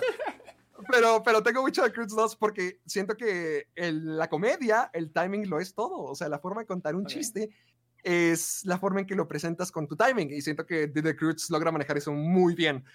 Eh, también tengo I'm Thinking of Ending Things. También la Oh, puse en la uf, lista. Sí, yo también la tengo en mi lista. O sea, es, es la mente de una persona, es la historia de la mente de una persona y funciona como tal y la edición permite que lo veamos de una manera coherente. O sea, le da coherencia a la volatilez de, de nuestra cabeza y también le da contexto a la historia que está ocurriendo. O sea, los trocitos que a veces te meten al, al conserje y todo eso, siento que está muy, que para algo tan confuso y tan surrealista, sí le dan un cuerpo a través de la historia. Pero yo siento que la mejor edición tiene que ser la de Borat 2. Porque a pesar de que sí tiene su punto, para mí uno de los puntos malos de Borat es el hecho de que a la mitad comienza otra película del coronavirus. Y Mm, siento que, es que la idea original de Borat fue interrumpida por eso. Pero creo que a través de la edición hicieron que funcionara. A lo mejor no es el mejor trabajo ahí, pero lograron que funcionara una película que de la nada les cayó una pandemia encima. O sea, también les cayó el fin del mundo, el infierno encima, y aún así lograron que todo estuviera pegado. Pero además de eso, todos los segmentos, todos los sketches, todo está presentado de una manera que te da tanto sentido y como si fuera una historia. O sea, es algo de la vida Ajá. real y la forma en que está editado te hacen una ficción en la realidad, que en realidad sí es la realidad, solamente editada. Entonces, como, como que shit, holy. O sea, para poder crear algo así, realmente Borat sí se, sí se salió del parque. Yo escuché que estuvo tres horas atorado en el, en el baño portátil para poder hacer el segmento de Trump. Tres horas en la botarga para poder ir a hacer su, su gran show. Entonces, todo eso, obviamente no vimos las tres horas, todo eso le dieron los cortes y el contexto adecuado para que funcionara. Y maldita sea, lo hace. Ah, sí, eso, eso sí, ¿eh? Eh, también, también lo de lo de la parte donde está con los rednecks. S- Él, él vivió Sí. con los rednecks por días, ¿sí? por No, días. por días, creo que fueron O- siete días. o O, más, diez, más, o sea, así. sí duró un rato el güey. Entonces, y, y sí, como dices, o sea, todo es como que una documentación, pero todo se junta como si fuera una historia. Es lo, es lo padre y queda queda súper, súper, súper bien. Mis ganadores. ¿Los tuyos cuáles son, mi- amiguito? Mis, nominados son Mank. Mank debe de estar por la, la escena. Hay una escena de una plática en un comedor, usted- la de la fiesta. Au. se me hizo muy buen editado. Se me hizo una película súper bien editada. Digo, siempre espero esto de David Fincher, que presen- presenta trabajos muy bien editados, un trabajo de edición muy, muy bueno. También Nomadland se me hace una película con una excelente, excelente edición. Porque para mí la edición es cuándo cortar. O sea, cuán- saber el momento perfecto para cortar una escena, para cortar una toma. Y Nomadland hace eso muy bien. I'm Thinking of Ending Things, que ya mencionó Héctor, también es, es una de, mis favoritas. una fuerte, una fuerte. Pero mi favorita en edición, The Father. The Father para mí es una película con una edición Ah, la ex- que nadie ha podido ver más que Sergio. Que se pudra. es excelente la edición, ya que este, hace un gran trabajo en lo que es el, sentirte claustrofóbico, estar adentro de, esta, porque se supone que es basado también en una obra, pero a diferencia de One Night in Miami, My Black Bottom, o incluso hace de hace dos años, Fences, esta película no se siente como una obra grabada, se siente muy bien, los diálogos están muy bien hechos, o sea, las actuaciones brillan también por la actuación de los actores. Este Anthony Hopkins es excelente. Entonces, eh, por ejemplo, No, a- a- no. algo que me gusta mucho de la edición es cuando cuando un actor está hablando y no cortas, o sea, dejas de que, que esté hablando, para que quieres verla. Era una queja que yo tenía, por ejemplo, con Tenet, en las escenas de diálogo, que había, habla un personaje y luego reacciona al otro, o sea, y dices, güey, ¿para qué quiero ver la reacción del otro? No es necesario en el contexto narrativo. Y con The Father hacen muy buen trabajo en todo lo que es las, las escenas de diálogo, todo lo que es la edición en The Father es excelente. A mí me gustó mucho la edición de The Father. Eh, tuvimos muy buenas ediciones este año. A mí me gustaron mucho todas las demás, pero The Father es con la que, es con la que, me, con la que me quedo. Entonces, este. Ah, la- Vamos a los diseños. ¿Diseños de qué? De producción. Va primero el diseño. Vamos a la de producción. Vamos al diseño de producción. ¿Quién va primero? ¿Yo primero? Tú, tú, tú, tú primero. Ok. Eh, diseño de producción. También nuevamente mi nominada, pero no la ganadora para mí es The Father. Porque, como les digo, es este... No se siente como teatro grabado, pero todo es dentro de un solo lugar. Todo ocurre en el mismo, mismo lugar y se me hace muy bien hecho porque es en el, departamento, en el apartamento de ellos pero se siente como un personaje de la película y se siente muy, muy, muy, muy bien. Les digo, no es un, no es un diseño de producción del otro mundo, pero se me hace que es lo que le ayuda mucho a la película, el diseño de producción. Esa es mi única nominada, mi ganadora es fácilmente Mank. Mank se me hace que tiene un diseño de Ah, producción bueno. demasiado bueno. O sea, honestamente no había competencia. O sea, a mí se me hizo. si- Siento que tenía muy buen diseño de producción. Y, y les digo, a mí me gustó mucho The Father, pero en, en diseño de producción, a mí Mank se la llevó fácil, fácilmente. Fácil. No, no, no, había, no había otra. Contendiente. Yo también tengo Mank y también lo tengo, o sea, se me hace muy padre porque es una película de época, pero no una época tan lejana, es una Ajá. época muy cercana y es Hollywood totalmente. O sea, imagínense pasear, ¿qué es? ¿20s? ¿30s? Imagínate pasear por esa época en los estudios de Metro Golden Mayer, todos los estudios de cine, todo lo que podías llegar a ver. Los- Te los- sientes como... Incluso los tipos de, de producciones que hacían, que no son iguales a como las hacen ahora. Recrear Ajá. ese tipo de producción es muy, muy bueno. Sí. ándale, o sea, es parte de, crear la ilusión, o sea, la forma en que recrean los sets, los estudios, la forma en que se trabaja todo eso, o sea, está muy padre. A mí me gustó mucho Mank por eso. También Ma Rainey's Black Bottom se me hizo una producción muy padre, pero igual, como dijo ahorita Sergio con The Father, eh, también Ma Rainey's Black Bottom es como una obra que no es una obra, que es una película sí se me hizo muy buena la producción, solamente hay nomás dos sets, ese es mi problema, que solo hay como dos sets y eso es todo, y es lo mismo que vemos a través de toda la película, pero estos dos sets, como es lo mismo que vemos a través de toda la película, al menos están muy bien hechos. Y luego también, absolutamente que me gustó mucho, I'm Thinking of Ending Things, por oh, sí, cierto. la es que es el sentimiento melancólico, nostálgico, como que aislado, abandonado que hay dentro de todos lados, cuando van en el carro, cuando están en la casa, cuando están en, eh, en, lo de los helados, o ya cuando están en la escuela. O sea, todo se siente como que muy abandonado y muy creepy, muy abandonado por la vida. O sea, como si algo se hubiera quedado atrás, como que logran crear esa atmósfera de viejo y solo, que es precisamente lo que la película necesita.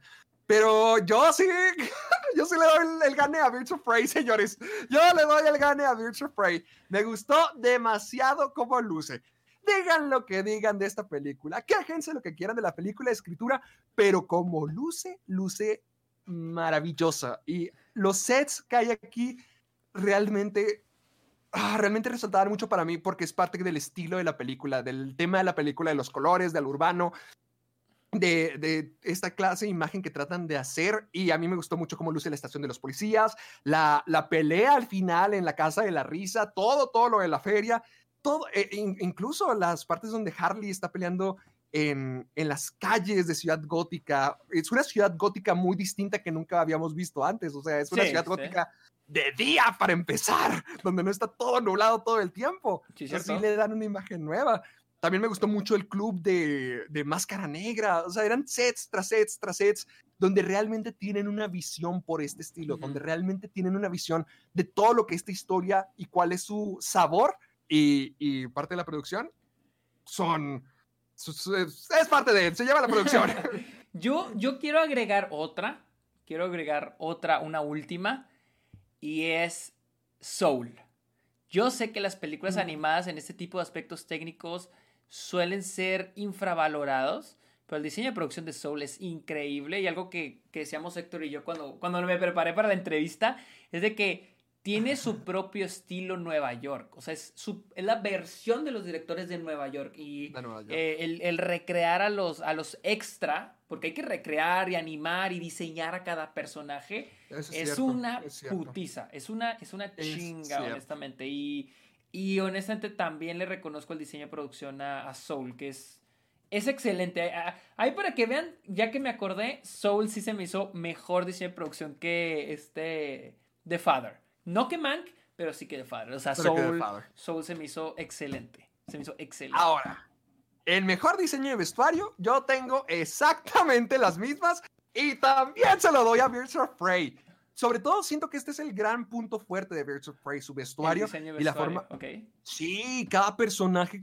O sea, repito, o sea, tienen esta imagen igual, urbano, de para cada personaje, como que más casual y moderno, pero siento que hicieron muy bonito trabajo dándole su identidad a cada una y también cada uno de sus vestuarios, cómo estaban diseñados. Por ejemplo, Harley tiene como cinco trajes icónicos dentro de esa película. Siempre que Harley está presente, como que sus atuendos se vuelven muy, muy, muy icónicos y muy referenciales y en Birds of tiene un montón. Igual, Canario Negro, esta The Huntress, hasta René Montoya, se ve como que policía antigua. o, el trabajo que hacen con los villanos, igual, eh, los trajes y los mocasines de Black Mask o las camisas a raya de, de este Victor Sass, todo se vuelve muy identificable, como que parte, al menos con los superhéroes, yo siento que su outfit, su forma de lucir, se vuelve muy necesaria y muy importante para su identidad, porque al final de cuentas es, es algo que, que comenzó como de manera visual, o sea, lo que veías era lo que te atraía, y aquí siento que, que, logran hacer eso con cada uno de los mil y un personajes que esta película tiene, construyen un look distintivo y súper, súper exacto para cada uno de sus personajes y lo que su personaje utilizaría. Y son cosas extravagantes, colores muy difíciles de combinar y aún así lo encuentran todo para hacer algo muy armonioso. Entonces, realmente, para mí, Birds of Prey se lo lleva también. Yo, vamos, este, mejor diseño de vestuario. Uh, Mank es una. Se vale, le doy reconocimiento a Mank. Tiene muy buen diseño de vestuario.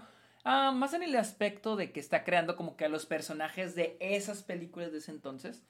Uh, aquí viene una que les va a sacar de onda. A Small Axes de Steve McQueen. La miniserie, pero son cinco películas. Para mí sí entra. todas ellas tienen un diseño de vestuario excelente. Buenísimo, buenísimo.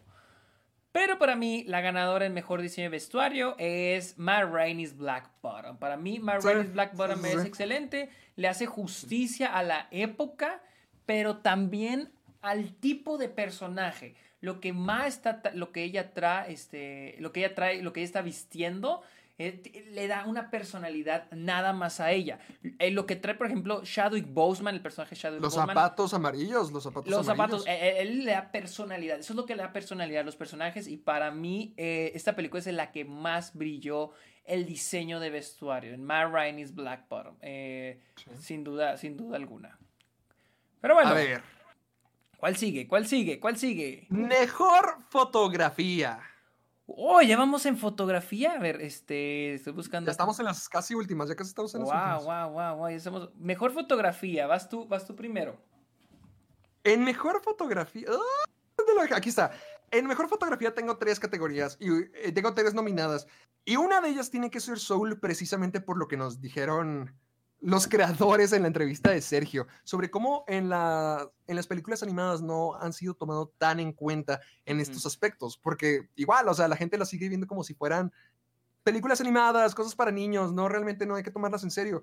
Cuando lo que hace Soul, creo que ella, creo que Soul va a ser una de las películas que podría hacer ver a la gente cómo en las películas animadas también la fotografía juega un papel importante. Y en Soul es precisamente la fotografía lo que logra recrear el, ambiente en Nueva York, la imagen que le ayuda a convertirse en una persona donde siempre están cosas pasando, lleno de gente y siempre hay cosas fluyendo. Entonces la, fotografía de Soul y además obviamente que se ve hiper realista, que ya Pixar ya le vale, Pixar ya rompió la, la, ciencia cuántica o lo que quiera, ya rompió todos los conceptos de la vida porque logró crear la realidad a través de la animación, se ve exactamente igual. Esa fue una, eh, también me gustó la fotografía en Nomadland demasiado porque utilizaba estos panoramas gigantescos donde la pobre Frances McDormand a veces se llevaba a ver chiquita, chiquita, parte de la pantalla solamente, o a veces tomas continuas que te llevaban en un viaje de todas las comunidades y podías sentir el tema existencial alrededor de la película, de cómo somos muy pequeños en, en este mundo, de todas las historias que nos podemos llegar a topar y cómo somos solamente una una partícula de aire en todo este planeta y en todo este road trip constante, creo que Nomadland lo llegó a, a representar muy bien. Sin embargo, mi mejor fotografía tiene que ser para I'm Thinking of Ending Things. Fácil, fácil, fácil, porque es la mente de una persona y estás claustrofóbico en cada momento de esta. Eso es lo que hace la, la película para mí. Te desorienta, te mantiene esta imagen surrealista de la mente y cómo funciona, que es arriba, abajo, un extremo al otro, o sea, siempre constante, siempre impredecible.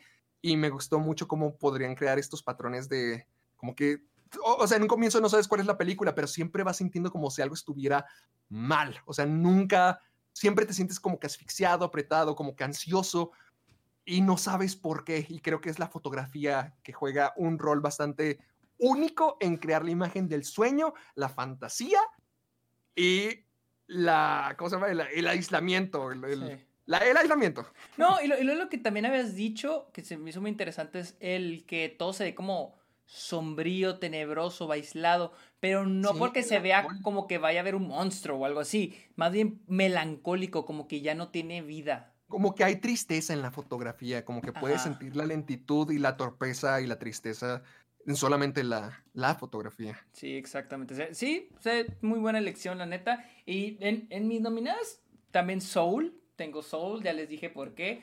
Eh, eh, Pixar está avanzando demasiado con el tipo de fotografía que le mete a sus películas, porque sí hay fotografía en la animación, la luz, los colores están muy bien.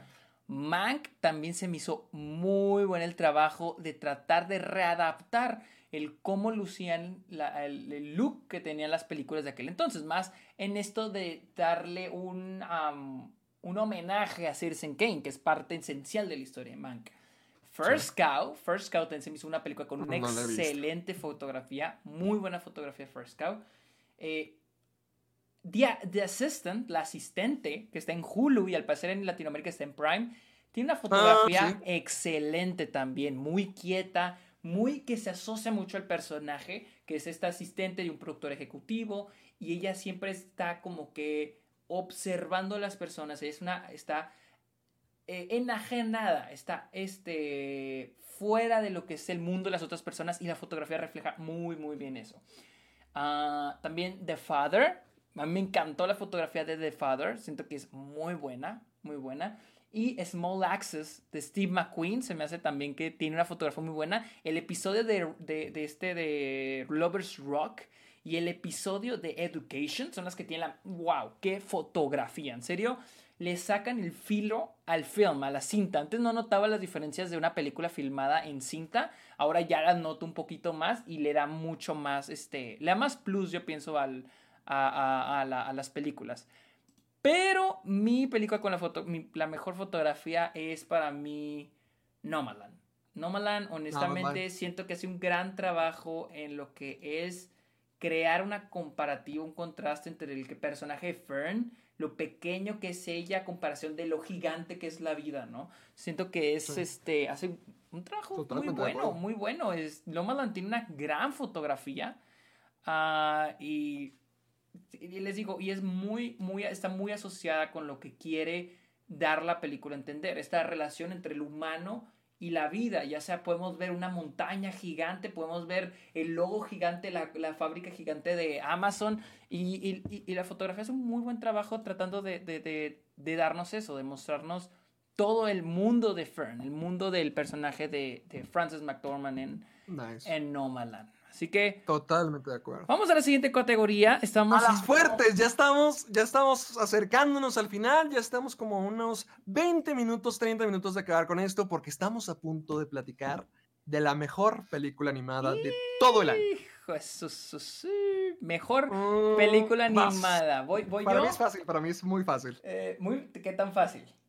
Muy, muy fácil. Muy, muy fácil. Ok. Muy, muy fácil. Eh, para mí, este estuvo entre dos. Todos ya sabemos cuáles, cuáles son esas dos. Ah, y honestamente para mí es Wolf Walkers es la nominada. Pero para mí mi ganadora es Soul. Para mí Soul es, una... Y fíjate, la segunda vez que la vi sí, me, tuve más peros con la película, pero me hizo sentir lo mismo. me sentí... No decayó, no decayó lo que te gustó. No decayó el sentimiento que me hizo sentir. Y siento que es una, es una gran película. O sea, Wolf Walkers también es una gran película y siento que están así al mismo nivel, pero para mí, yo, yo me quedo con Soul de Pixar. O sea, fácil, fácilmente yo me quedo con Soul. ¿Tú cuál es tu película favorita de, animada? Dígalo, Los Cruz 2 es la mejor película graciosa del año. Ah, ok. pero, no es mi mejor, pero no es, mi mejor. no es mi mejor.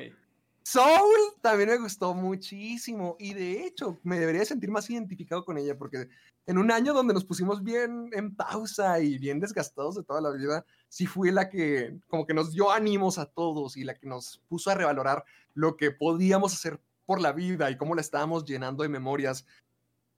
Sí está muy bonita la enseñanza y sí está muy, muy, muy, muy fuerte que todo el mundo debería aprender, pero para mí mi película favorita tuvo que ser Wolf Walkers. O sea, no hubo momento en el que, no me sintiera impresionado de la animación 2D, porque para mí es mi animación favorita y siento que nunca había visto una película que le inyectara tanta vida como la que Wolf Walkers hacía. O sea, mantener los sketches, las líneas de dibujos en los elementos mágicos, cómo la, cómo la animación cambiaba dependiendo del pueblo, si estaban en el bosque, o si estaban enojados, o si estaban tranquilos. O sea, realmente la animación siento yo que es como que no otro personaje, pero a lo mejor sería un narrador que le da contexto a toda la situación, porque todo lo mágico tiene como que más sketch, todo lo del pueblo está todo más brusco, más recto. Sí, como- sí, sí, sí, sí. O sea, representa mucho esa mentalidad de más cerrado, más, más estricto, más cerrado y, y, cuando se enoja el papá y puedes ver las líneas brotando como que si tuvieran vida propia y se enoja y, y puedes sentir esa intensidad también a través de los dibujos. Entonces, para mí, algo así sí me, me dejó demasiado impresionado, como es animación 2D toda la película, pero son como 10 estilos diferentes y todos combinan muy bien y todos le dan una identidad a cada cosa, al pueblo, a la magia, a las criaturas. En serio, Wolfwalkers me dejó boca abierto con lo de 2D se re- a lo que 2D se refiere y para mí también las enseñanzas que, bueno, podría ser como Pocahontas, pero la versión moderna, Ajá. siento que lo hizo de una manera con más clase, porque no solamente dice, ah, todos hay que mejorar, seamos mejores personas, queramos a nuestro prójimo. No, el pueblo sigue igual, el pueblo sigue podrido, el pueblo sigue siendo igual bajo el puño de hierro de este Sí, tipo, exactamente. pero la valentía viene desde dentro. O sea, una persona puede hacer la diferencia y lo puedes ver a través con el papá, con Meth, con Robin. Y eso se me hace más realista y un mensaje que más gente debería de llevarse. O sea, no siempre todo se va a resolver por arte de magia, pero eso no significa que tú no puedes hacer una diferencia, que tú no puedas estar afuera. Entonces, eso para mí, Wolfwalkers ganadora. Ok, ok, ok, perfecto. Vámonos entonces con mejor guion adaptado. Y estas son las películas que tienen una fuente, que tienen una fuente en la que se basaron, ya sea un libro, un artículo, etcétera. Esas, son nuestras nominadas. A ver, Héctor, ¿cuáles son tus nominadas? Pues ya rápido. Nomadland la tengo ahí. También tengo I'm Thinking of Ending Things.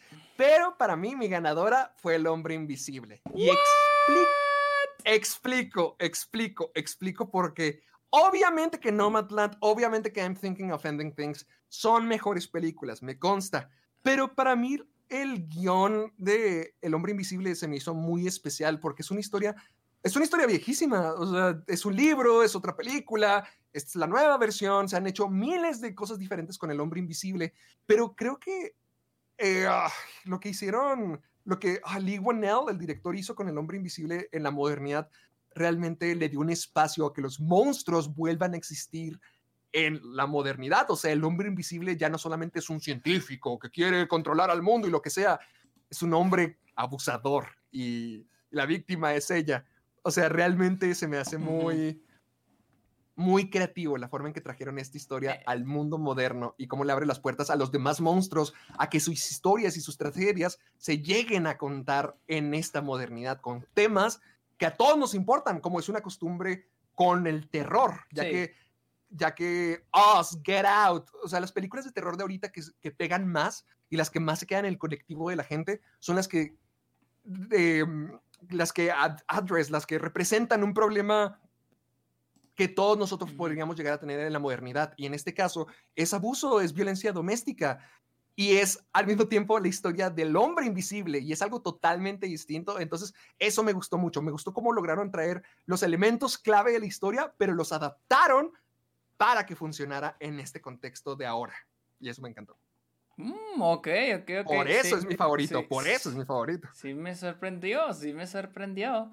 Yo tengo, yo tengo, yo sí tengo algunas. Este, una de ellas es eh, guion adaptado First Cow. First Cow se me hizo un- tiene muy buen guion, simple, pero me gusta que sabe dar el mensaje que, que, que quiere dar. First Cow, espera. First Cow es adaptada, es que no sé si estoy, si me equivoqué, estoy buscando.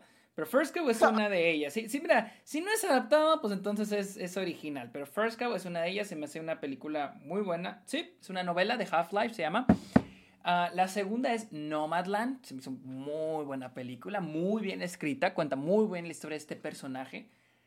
Pero para mí, mi película favorita en guion adaptado es The Father. Para mí, The Father tiene un gran guion. Porque era, eh, ¿de cuál estábamos hablando? Del sonido del metal.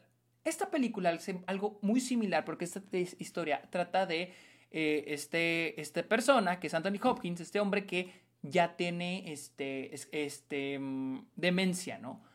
Pero Sí. hace lo mismo que hace con el sonido de metal. Nos meten en los zapatos del personaje. y nos hace sentirnos como se siente el personaje, ver lo que el personaje ve, pensar lo que el personaje piensa, pero al mismo tiempo hay momentos, esto es un gran riesgo que toda la película y lo logra muy bien, es de que también nos ponen los personajes de su hija, que es Olivia Colman. Entonces hace un excelente trabajo esta película, este, haciendo eso, tratando de ponernos en los zapatos de estos dos personajes distintos, de distintas maneras, pero lo logra muy bien. Y para mí, para, para mí es la mejor película con guion adaptado de este año. Honestamente se me hizo muy, muy, muy bueno.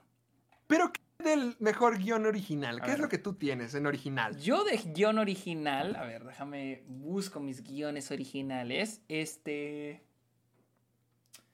Aquí la tengo. Mejor guion original, Palm Springs. Tuve que ver Palm Springs porque les digo, a mí se me hizo un guion excelente. Se me hizo excelente el guion de, de Palm Springs. Muy bien escrito, los personajes son excelentes. Siento que o, sea, siento que sí, sí es una película muy bien escrita. O sea, les digo, a mí me sorprendió demasiado.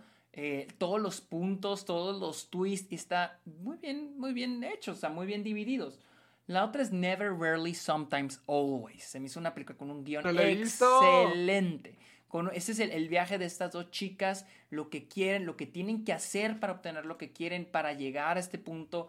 No les voy a contar mucho porque sí, sí en serio la tienen, la tienen que ver. Pero mi película con guion original favorito es Promising Young Woman. Fácil, fácil, fácil, fácil. Los personajes están súper bien escritos. El mensaje de la película está muy bien hecha. Todo esto sobre la cultura de la violación, del acoso sexual. Y es que la película hace muy buen, es un buen ejemplo, hace muy buen trabajo de que ponen, construye los personajes, pero cada personaje representa algo en todo este mensaje. Y, también el viaje de, este personaje, interpretado por Carey Mulligan, es muy bueno. O sea, sus motivaciones, el cómo llegó aquí y cómo va logrando, cómo va logrando cada meta o cada, cómo va brincando cada obstáculo. Honestamente, Promising Young Woman fue mi guion original favorito del, del 2020 y por mucho. Honestamente, se me hizo muy bueno. A mí me gustó el guion del sonido del metal, sí lo tengo puesto, pero al mismo tiempo no hay... O sea, me gustó mucho la historia del sonido del metal, pero sé que no hay... No hay mucho de dónde partir. O sea, es, es una historia donde no pasa nada, sino es lograr encontrar la aceptación y al menos encontrar ese camino hacia la aceptación está muy padre. También me encantó el guion de Minari, donde sentía que... Mm, sí, también está muy bueno están buenísimos, o sea, cada vez las cosas estaban más, más densas cuando llega la abuela, no, no, no, o sea, sentía que había capas y capas y capas de lo que cada personaje quería, cómo es que todas estas eran, estaban conflictuadas entre ellas y además cómo chocaban y cómo todo podría reventar en cualquier segundo, donde nadie le está yendo bien. Minari tiene muy buen guion. Minari tiene muy buen guion, pero mi ganadora nuevamente se lo tengo que dar a Ya no estoy aquí. O sea, estoy fascinado con el guion de Ya no estoy aquí porque logran meterme en esta historia del sujeto. O sea, repito, repito y vuelvo a lo mismo. Me encanta conocer toda la cultura y siento que cómo va progresando, cómo te, te dan el contexto inicial de que primero está en Nueva York, pero luego ves el pasado, tienes toda la historia, todo lo que significó para él, sus amigos, su cultura, su identidad, y luego cómo llega a Nueva York y le arrancan todo eso. Siento que el guion está muy bien estructurado los viajes del pasado al presente y están precisamente en el e, momento. Sí, está muy bien escrito. Sí, es que es para que entiendas precisamente cómo, para que te des una idea de lo que la pérdida para Ulises significa. O sea, la forma en que está escrita, en, eh, los periodos de tiempo que te ponen, las, el momento en que lo cortan, está muy, muy, muy bien escrito para que te des cuenta de todo el, proceso de decaída de la identidad de Ulises. Y, y, para mí todavía, todavía recuerdo cómo se acaba, ya no estoy aquí, cómo está mirando al horizonte y simplemente, ¡pum! Se acaba. Todo, todo se acaba. Ah, me, me, encanta, o sea, todo está precisamente en el momento indicado, en el momento exacto para que sientas esa esa pérdida, esa soledad y ese, ese adiós a algo que ya se había ido hace mucho tiempo. Entonces, uff, me encanta. Ahora que lo dices, sí está muy bien escrita con todo eso de el antes y el después y venir y traer y sí, eh, ya no sé, aquí tiene muy, muy buen guion. Mm, buenísimo, buenísimo.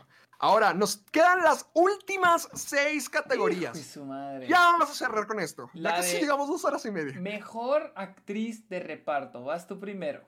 Yo primero, mira, Yo, a ver, a ver, no me, no me masacren si no lo digo bien. Yo tengo a Yu Jang Young, Ok. que es la abuela en Minari.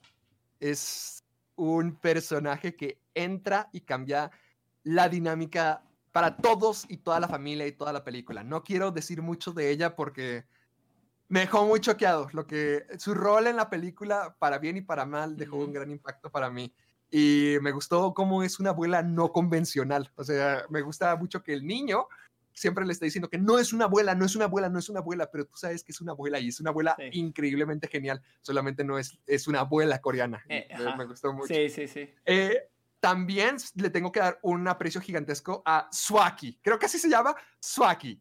Es la señora que sale en Nomadland. Creo que la, la- con la que se queda Ah, solas sí, ya. con Fern. Sí, sí, ya, ya, ya, ya, ya. Sí. Pues resulta que no es una actriz, que realmente e- esa es su vida. O sea, Oh, ella realmente, ok. ella realmente vive en su van y creo, y creo que vi una noticia donde dijo, donde decían que ella fue en su van a la premier de la, de la película. Ajá. En la Oh. escena donde están a solas y, ah, están los acercamientos, ay, no sé, lo sentí tan, tan intenso, o sea, lo sentí incómodo, pero al mismo tiempo como que tan genuino y tan real, como que un vistazo a este ritmo de vida y Sí. por qué les da tanta satisfacción a esta gente. Y Swaki dejó un gran impacto en mí. Pero mi ganadora tiene que ser María Bakalova en Borat 2. Ella Por interpreta supuesto. a tres personajes distintos. Interpreta a la hija de Borat primero, que wow, o sea, es como que una mujer como de veintitantos años y te convence de que es una niña pequeña, toda fregada.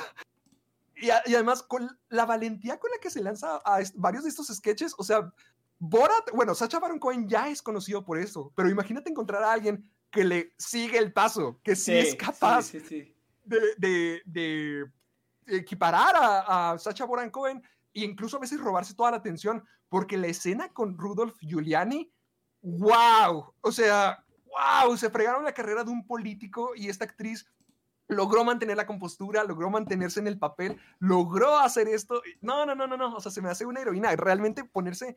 Sacha Baron Cohen se me hace que tiene unos gigantescos, mm, pero María, María Bakalova no se queda atrás, o sea, ella le sigue el ritmo sin dudarlo en ningún momento. Ella es igual de convincente que Borat y me sorprende, o sea, en los contextos de la clínica del embarazo, la pastelería, cuando se ponen a bailar frente a toda la gente refinada, wow, o sea, ser esta clase de actor, no sé cómo, no sé cómo lo logran, no sé cómo se atreven.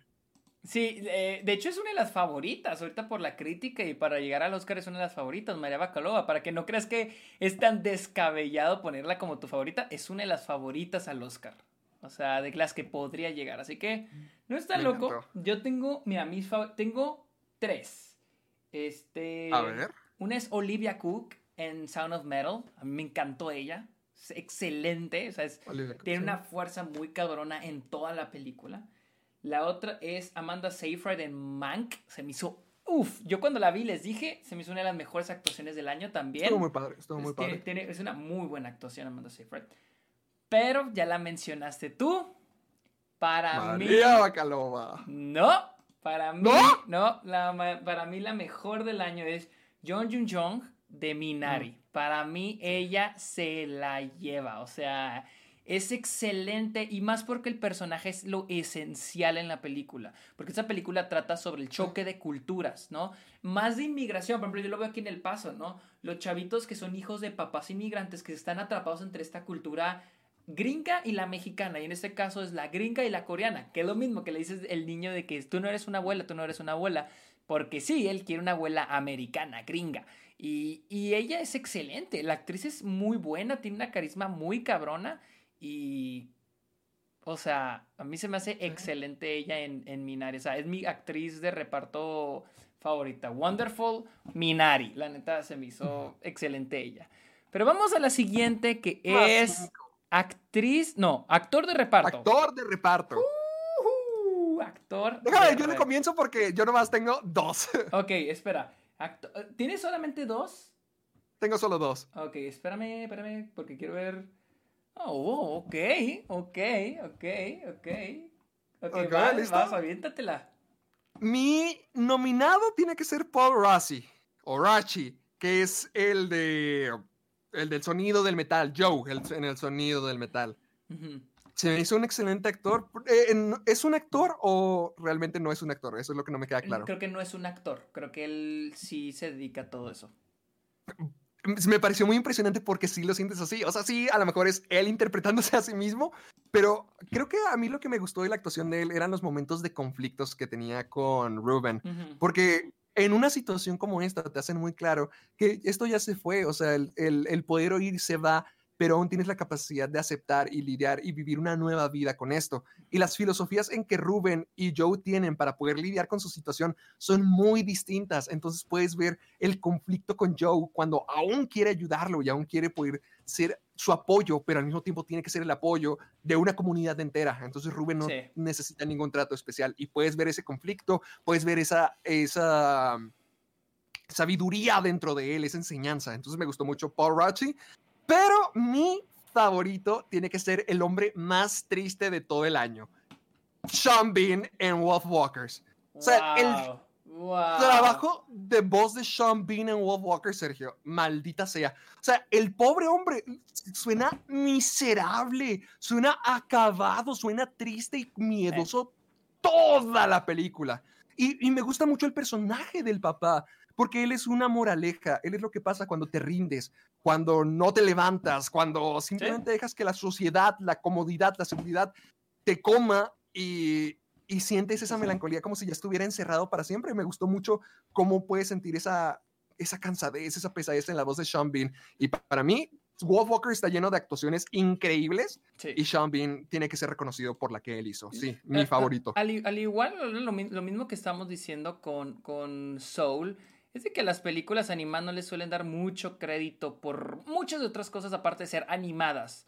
Este, Sí. Por ejemplo, sus guiones, su fotografía, su diseño, producción, sus acto los actores, o sea, los actores es, tiene su chiste, o sea, tiene su chiste el, el este, pues sí, el, el doblar a un personaje, y sí es cierto, Sean Bean a mí me encantó, a mí Sean Bean se- me, me- Sean me- Bean, magnífico. fue magnífico en esa película. Para mí, mi- tengo dos también, el nominado y el ganador.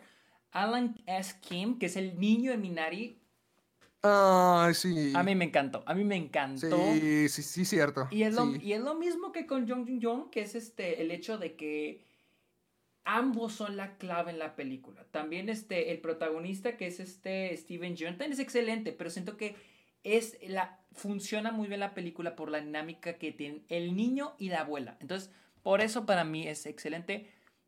Pero para mí, mi ganador fácilmente es, sin duda, Paul Rush en Sound of Metal. No solo para mí es el mejor actor, no para mí no solo es el mejor actor de reparto, para mí, en mi opinión, es el mejor actor del 2020. Así.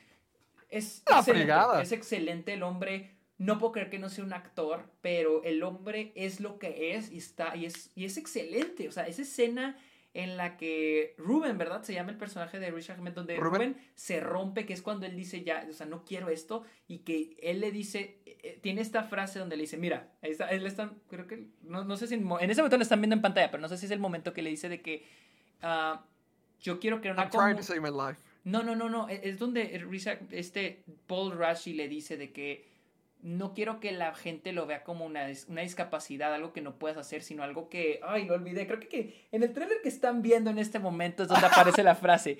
Pero se me hace, es muy, es- se me hace muy bueno. Este, se me hace excelente en su, per- en su personaje, en esto de motivar, porque él es el, el- el- el motivador de que, de, en esto de que no quieres aceptar esta nueva vida, de que no quieres aceptar ah, eh, las dificultades que se te están, que se te están presentando. Entonces, siento que este Riz Ahmed hace un trabajo excelente con, con la película. O sea, e- esta idea de, de que ser sordo, pues, estoy, estoy buscando la parte donde le dice, el ser sordo no es una discapacidad, o sea, que, que- que debe ser un, un estilo de vida, un nuevo modo de vida. Es este. Pues a, a mí honestamente me, me fascinó. O sea, se um, estoy, estoy viendo si sale, porque en serio se me hace una frase muy chingona. No sé si alguien la ahí. Este. Me Se la pu- Me sepa. la pueda soplar, pero. Ayúdenle, ayúdenle a Sergio que está batallando, por favor. Bueno, creo que voy a batallar. Pero pueden, pueden ver la película, está en Amazon Prime. una de las mejores películas del año y les digo, Paul Rashi para mí es el mejor actor, así se los digo, del 2020. O sea, no hay duda para mí. Pero bueno, vámonos a actriz. Últimas cuatro. Mejor actriz protagonista. ah, yo, yo primero, ¿verdad? Yo primero. Tú primero, tú primero. Para mí, yo tengo a Julia Garner de The Assistant. Para mí ella es excelente. Me gusta muchísimo su trabajo en, en The Assistant. Siento que es bastante, bastante, bastante buena. También tengo a... También por el hecho de que me identifiqué mucho con su personaje. Yo sé que no soy hombre y no me puedo identificar más por los temas que trata la película.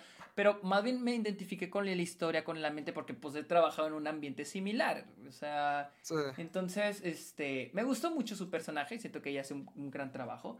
También a Sidney Flanagan en Never Really Something's Always. No mames, ella se la rifa y creo que no sé si tiene otras actuaciones antes, pero para ser, no sé si es su primera, ella es muy buena, también es muy, muy, muy buena. Eh, también a Carrie Mulligan en Promising Young Woman me encanta porque se mete completamente en el papel de esta chava que tiene este pasado, pero también tiene como que estas dos facetas, ¿no? Es, yo cuando vi el trailer Promising Young Woman, incluso me la imaginé como un slasher. O sea, película de terror slasher de una mujer que quiere matar hombres que acosan mujeres. Pero no, hay una historia y Kerry Mulligan es excelente retratando la historia de, este personaje. Cassandra, creo que se llama.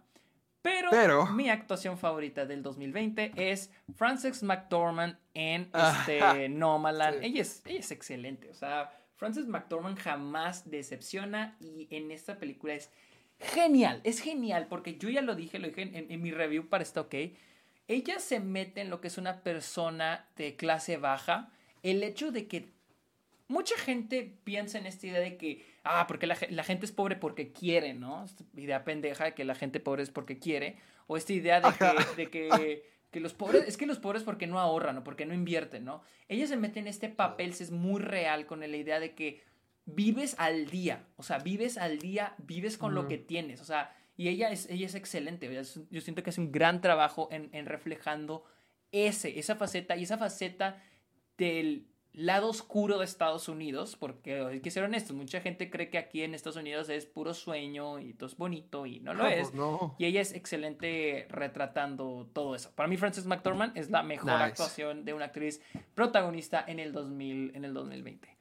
Te toca. Yo también tengo a Frances McDormand en mi lista. Eh, también me gustaría mencionar a Jessie Buckley, que es la de eh, I'm Thinking of Ending Things. Me gustó mucho su interpretación.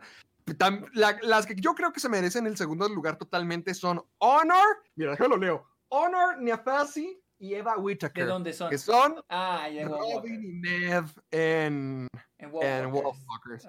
De, las de las mejores actuaciones que haya visto en todo el año. En serio, creo que para un niño, sobre todo, se vuelve más difícil porque, pues, como eres un niño. O sea, yo me pongo a imaginar, eres un niño, ¿cómo lidias con todas estas emociones? ¿Cómo consigues este control de todas tus emociones? Se me hace muy impresionante y ellas dos, magníficas. Pero mi ganadora tiene que ser Viola Davis. Viola Davis, no, su película no, su película es de Chadwick Boseman, pero Viola Davis dejó una impresión más grande en mí todavía porque, ¡ay!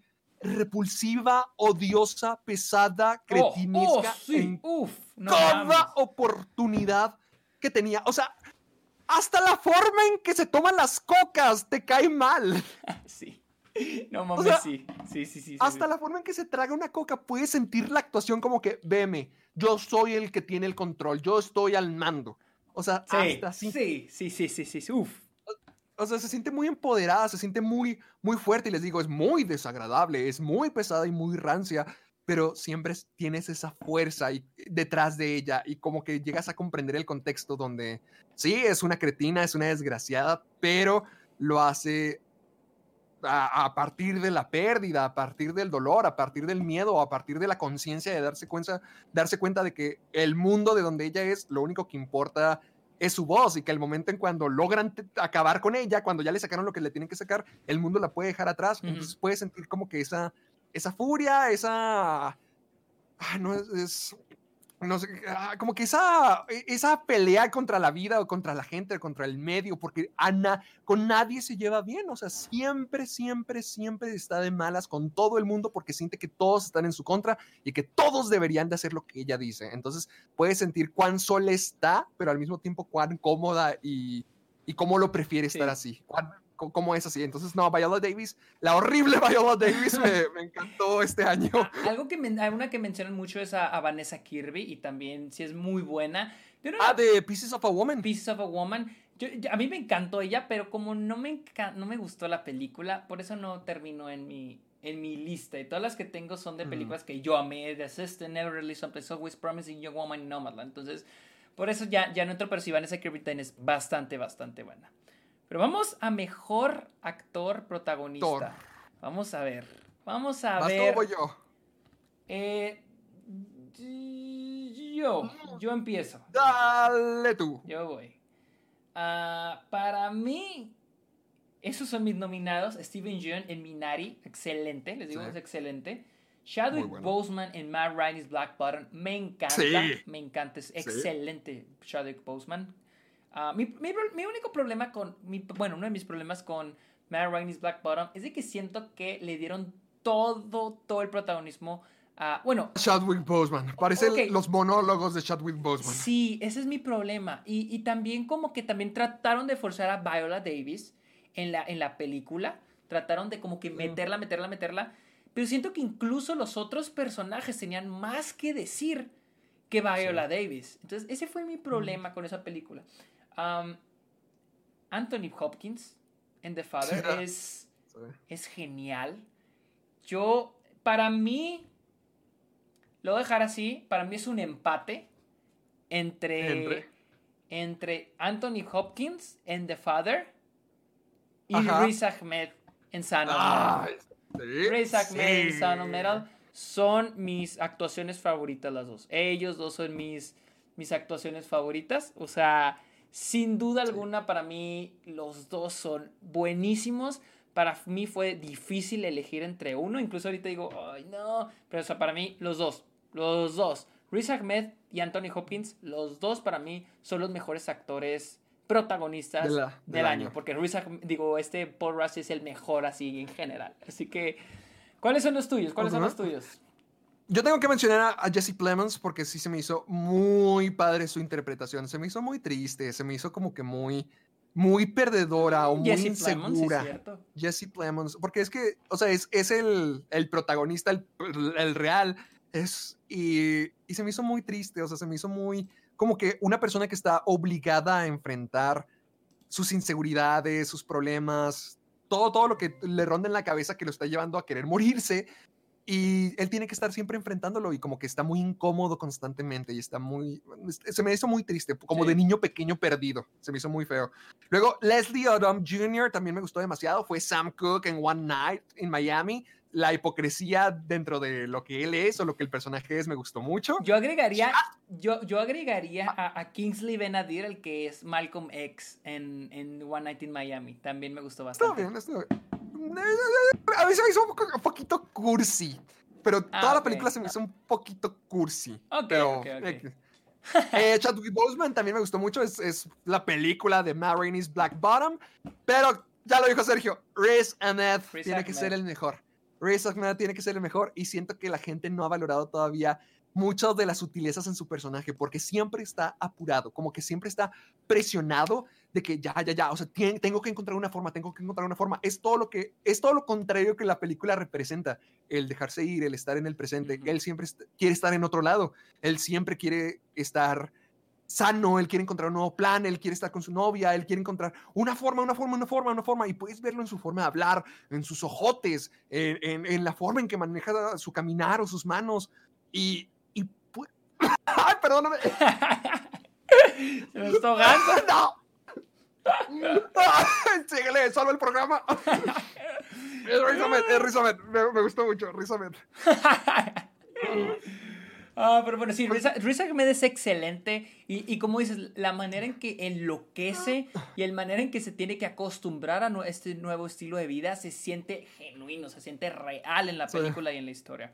Pero bueno. Hasta los momentos bonitos, hasta los momentos bonitos donde ya como que empieza a agarrar un poquito de esperanza, en puedes percibir esa, ese conflicto también dentro de él, de que quiero quedarme aquí donde ya soy feliz o volver a lo mismo de siempre estar en otro lado. Entonces siempre está en un conflicto constante y, y me gustó mucho Riz por eso. Antes de que se nos muera Héctor, hay que acabar los premios marcados. Vamos yo solo dos, yo solo dos. Tres, faltan tres. Falta mejor director, falta la película amargada y mejor película. Vamos a mejor director. Tú, tú primero, tú primero. Yo tengo que nominar a Tom Moore y Ross Stewart, que son los de Wolfwalkers. Creo que ya hablé demasiado de Wolfwalkers para volver a repetirlos, pero ellos me gustaron mucho. Chris Landon es a quien casi no he mencionado en este programa, pero Chris Landon es el director de Freaky y este hombre sabe lo que quiere con sus películas de terror. sabe, él, sabe lo que quiere con estas películas porque si, si él es también el mismo director de Felicidad de tu Muerte 1 y 2 y notas que hay un tono similar, hasta sus películas se parecen mucho, pero creo que viene todo desde el amor al terror. Siento que este hombre, no lo conozco y nunca he escuchado hablar de él ni, ni una entrevista, pero siento que él es un fanático del terror totalmente, porque entiende cuáles son los clichés, entiende cuáles son, cuáles son los tropos, la cultura alrededor del terror y todo, cada parte de Freaky está muy bien hecha, desde la cinematografía, desde el sonido, los personajes, o sea, todo está muy, muy bien. Siento que él tiene un conocimiento muy padre del terror, logra combinarlo excelentemente con la comedia y, me fascinan sus películas, pero no es mi favorito. Chloe Zhao también me gustó demasiado por Nomadland. y yo no, no voy a decir nada de Chloe Zhao porque yo siento que tú te lo vas a echar todo. yo, yo siento que ya eso va a ser pero mi favorito tiene que ser Lee Isaac Shang de Minari. Ese es mi favorito. No estoy totalmente seguro de esto, pero según yo, yo tengo entendido que mucho de la película está basado en la experiencia que él en su vida, en su vida, sí. Ah, en, su vida, o sea, como me imagino que como inmigrante y con el choque de culturas. Y se me hizo muy padre que Minari puede ser una película muy lenta para muchos. Para muchos podrían decir como que qué pex, no, no estoy agarrándole sea, es el sueño americano, XD, pero realmente tiene un conflicto y tiene muchos niveles Minari, porque siento que son varias películas ocurriendo al mismo tiempo, pero donde sí está funcionando, porque tienes al papá y su, su lucha por querer encontrar el sueño americano, porque tenga éxito, o la mamá que no quiere estar en, en Arkansas, que no sabe si va a ser aceptada, y, constantemente a través de diferentes contextos puedes ver cómo surgen estas situaciones, como cuando están en la iglesia o como cuando llega la abuela. incluso también habla mucho acerca de la infancia, la inocencia de esta y cómo nuestros papás son figuras que se pueden derrumbar, o sea, que son personas que también como nosotros no saben qué están haciendo y le están improvisando a la mitad del camino. Entonces, siento que son varias tramas y como que varios temas y todos se juntan y todos se unen perfectamente. O sea, todos, todos se complementan para que todos tengan como que una coherencia entre cada una de esas narrativas. Entonces, por eso a mí se me hizo muy, muy bonita Minari. Y para mí, el trabajo de Lee Shang es el mejor. Algo que me gustó mucho de Minari es de que no sea por la típica, ah, son racistas con ellos. O sea. No, y, no lo son. De hecho, sí, los aceptan. Sí, los aceptan. No se va con la típica, típica, ah, los tratan mal porque son coreanos o, son racistas con ellos. Y no, toma otro rumbo, otro conflicto. Y fue lo que me Desde otra perspectiva, de, desde decir como que, ¿qué tal si yo no quiero ser parte de tu cultura? ¿Qué tal si yo no quiero, quiero formar parte de tu mundo? O sea, porque también como que la, la mamá es muy, muy protectora de la cultura coreana. Y también está la parte de que los hijos están creciendo lejos de esta y se están alejando cada vez más, cada vez más. No, no, no, es, es una maravilla. O sea, tantas cosas y todas, todas perfectas, todas hechas coordinadas. Yo, mira, yo sí tengo varias. Una de ellas es Regina King con One Night in Miami. Siento que hizo un, siento que es una obra, de ser una obra muy densa y siento que se hace un trabajo, hace muy buen trabajo el tratar de ser dinámica con lo que está adaptando. También Emerald, eh, Emerald Fennel con Promising Young Woman, aparte que le escribió está muy buena. También el tono de la película es excelente porque lo que hace es de que de repente se vuelve comedia, de repente se vuelve un thriller y los tonos funcionan muy bien. Ella es excelente haciendo esto. esto sonar algo raro, pero Spike Lee no, no con Ah. Five Lots, no, con American Utopia. Siento que hizo muy buen trabajo filmando el show, sabe dónde poner la cámara, sabe cómo hacer todo esto y es excelente Spike Lee. Ah, este, Steve McQueen con Small Access, wow, wow. El, el trabajo de Steve McQueen Small Access es muy bueno al contar estas cinco historias y que todas no se relacionan directamente, pero obviamente hay un mundo, hay un entorno, hay un tono y todo lo que hace Steve McQueen es muy bueno en, en- en Small Access. Ah, Florian Seller con The Father también es muy bueno. Es su propia obra, es va a ser una obra del mismo director y hace muy buen trabajo al crear todo este tono, al crear al- al- al- el- la escritura del guion, la- al- el, el- el crear el tono y el, como les decía, el que haya estos dos personajes que uno esté cambiando, el otro no, y al mismo tiempo estamos en los, en los zapatos de ambos. Siento que es algo muy difícil. Por lo general en las clases de guion te dicen, no, empieza con un solo personaje, ¿no? Y trata de que solo haya un protagonista. En cambio aquí yo siento que los dos son protagonista- protagonistas y está muy bien hecho, está muy bien equilibrado el, el que uno sea el protagonista y que el otro pues sea parte, sea parte de, pero que brinque de uno en uno y podamos estar en los zapatos de los dos. Pero Héctor lo dijo, mi pues, eh. directora favorita del año es Chloe Zhao con Sabía, sabía. Nomaland. O sea, esta mujer hace un excelente trabajo. O sea, wow, en serio, mis respetos, les digo, hace un muy buen trabajo con lo que es manejar los temas de la película. Porque cuando yo vi, antes de ver Nomaland, yo creo que iba a ser una película sobre el capitalismo, ¿no? El capitalismo y el lado feo de Estados Unidos, ¿no? Pero no, o sea, fue, es una película que trata sobre la relación de nosotros con el mundo y la vida. Y la vida es lo natural. Y entonces, Chloe Zhao es excelente. Hay escenas que siento como que puso a improvisar a los actores, como la escena donde están con las gallinas jugando o cuando están en el zoológico. Y son muy acertadas, porque también Frances McDormand, la, la dinámica entre ellas dos es excelente. O sea, entre la dirección y la, y la actuación de Frances McDormand es excelente. Entonces, Chloe Zhao para mí es la mejor. Honestamente, fue la mejor para mí. Fue la que mejor supo hacerlo. O sea, y, y wow. Pero, bueno, vamos. Darle a la película amargada, la Vamos. que ustedes votaron. Vamos con la película amargada, ¿ok? ¿Están listos, gente? Vamos con- Esta, ustedes votaron y recuerden, cada año pueden votar ustedes y ser parte de los premios amargados porque ustedes definen esta categoría. Y esta fue la película por la que ustedes votaron y ustedes la que quisieron.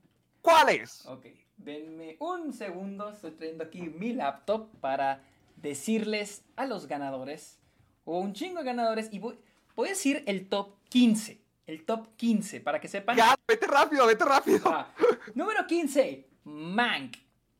Número 14, Another Round. Número 13, The Invisible Man. Uh, Número 12, Ya no estoy aquí. nice. En 11, Never, Rarely, Sometimes, Always. Yo no la he visto, ¿cómo es que todos ustedes ya la vieron? Número 10, Minari. Nice. Número 9, Palm Springs. Número, Ah. número 8, Wolf Walkers. Ajá. Número 7, I'm Thinking of Ending Things. Nice. Pensé que no le iban a meter. Número 6, The Trial of the Chicago 7. No, Ok. no ganó nada con nosotros, ¿verdad? No, no, no. No, nada, ni la vi. A ver, espera, para aquí tener lista la ganadora. Aquí ya tengo la ganadora. Eh, número 7. Número 6. No, perdón. Número 5. Top 5. Promising Young Woman. Ok, ok. ¿Cómo la vieron, malditos? ¿Dónde la ven? Promising Young Woman. Este, número 4. Hamilton. Hamilton se coló. Ok. Ok. Número 3, Sound of Metal con 26 puntos, Nice. con 26 votos. Número 2, el número 2 se quedó a dos votos, no, perdón, sí, a dos votos del, del número de empatar al primer lugar. Número 2, Soul. Soul quedó, Yo pensé que Isa iba a ser la número uno. no, se quedó a dos votos de ganar, de empatar a la número uno. Por, no- por dos votos ganó la siguiente. Esta, la siguiente, es la película amargada de todos ustedes, es la que todos ustedes eligieron. La película amargada del 2020 es Nomadland. Nomadland fue la película que ustedes eligieron. Es la que ustedes votan. ¿Cómo la vio tanta gente? Pues todo el mundo, la- pues todo mundo la vio. Este, y se quedó a dos votos Soul de empatarla. Nomadland fue la que ganó. Fue la que ustedes eligieron. Wow. No nosotros. Nosotros no, no votamos. Nosotros. Sergio me da una espina de que sí votó. No, yo no voté. Yo no voté. En serio. En serio, yo no voté. Ay. Estoy leyendo los comentarios y todos están diciendo que sí, sí, sí, sí, a huevo, a huevo. No, que yo, estoy viendo el oh, sí. que puso robo, eh, Hellquest. Ay, perdón. No, no, no, no, no digas, no. Agradecido con. Ok, ok. Chale, no ganó mi poder. Así soy mi Never Rarely Sometimes Always. Sí, no, no ganó. Ah, pero. Wow, me sorprende mucho que tanta gente haya visto Nomadland. En serio, pensé que no mucha gente la iba a ver. Sí, yo, yo, yo también. A mí se sorprendió. Y más Soul, que Soul fue más popular. Que estuvo más di- disponible para, para todos los muchachos. O sea, yo, yo sí pensé que Soul iba a ser Yo la. pensé que Soul iba a ganar. Tú- o sea, tú de tiro sí creías que Soul iba a ser la ganadora. yo- cuando no había salido en los últimos cinco, yo dije, creo que Soul va a ganar. Cuando no había salido en los cinco, pero holy shit, o sea, me sorprende que la gente escogiera más Nomadland que Soul porque es que te digo, ¿cómo tuvieron acceso? Pues tuvieron acceso. Sí, sí, pues ya vi, ya estuve leyendo. Ok, entonces vamos a la siguiente que es la... Quizá el PRI robó más, pero no robaron tanto como ustedes. ok, ahora vamos a mejor película del año. Y es de que el año pasado Héctor y yo nos pusimos de acuerdo en cuál creíamos que era la mejor película del año. Héctor, para él su favorita había sido The Lighthouse, ¿verdad? Sí, Lighthouse fue Y- mi favor- No, Lighthouse fue mi segunda. La primera fue Ready or Not. Ah, sí es cierto. Y la mía fue, ya todos saben, Uncut Gems. Pero habíamos dicho que, pues, lo, o sea, lo, la verdad, la verdad, la mejor había sido, la mejor ah. había sido esta Parasite. Parasite, la que- pero este año no nos pusimos de acuerdo y mejor cada uno va a dar Ah. su mejor película. Este, ¿quiere- ¿quieres dar tu top o quieres ya así al chile dar tu mejor película del año? Puede ser mi top 4, solamente porque tengo, era lo mismo que tengo en el video, solamente para mencionar algunas. Ok, ok, ok. Número-. Número 4, ya no estoy aquí. Número 3, Freaky. Número 2, Wolf Walkers. Mi favorita de todo el año es el sonido del metal. O sea, en, en, en una época donde igual nos sentimos como Rubén, nos sentimos atascados, pausados y Sí. destruidos por el tiempo y que quisiéramos estar en otro lado. Esta película siento que nos representa a todos y no solamente por cómo se sincroniza nuestra realidad ahorita, sino cómo se sincroniza con ese sentimiento de todos nosotros de simplemente no querer estar en ese momento, siempre estar buscando la otra cosa, buscar la otra cosa que va a ser tu vida perfecta, tu vida perfecta, cuando realmente a lo mejor solamente necesitas aprender a aceptar, a estar presente, a disfrutar el momento. Entonces yo sé que hay películas muy existenciales como, como Soul, como Nomadland, que también toman temáticas similares. El Sí. 2020 fue el año existencial al parecer. Y sí, también en la realidad. Pero la forma en que el sonido del metal lo hace se me hace muy especial. Se me hace, se me hace muy trágica que sea un baterista el que pierde el oído, pero es como que, pues sí, sí tiene sentido, pero se me hace muy trágico. ¿Cómo, cómo es que es un baterista? Me gusta cómo te, cómo te sientes en los zapatos de Rubén. O sea, el mundo que te construyen, ya lo hablamos en, en lo de sonido, el mundo que te construyen de sordera, cómo pasas mucho tiempo en silencio. Y, y desesperado por ver qué pasa, porque es que no vas a ningún lado, simplemente es Sí. estar ahí, estar ahí, estar ahí. Y cuando logramos captar eso, que es la historia del poder dejar, sí sentí, sí sentí mucha, mucha paz, como que Dios mío, esta, la historia de Rubén yo creo que es una que todos, todos, todos, todos deberían de conocer este 2020 y por eso fue mi película favorita del año y es mi mejor película en los premios amargados. Ok, ok. Es la mejor película del año de Héctor. ¿Cuál Ahora, es la tuya, amiguito? Yo les voy también a dar mi top, la que Héctor le dio. Mi número 5 es Bimpole, la rusa que vi en Movie, disponible en Movie.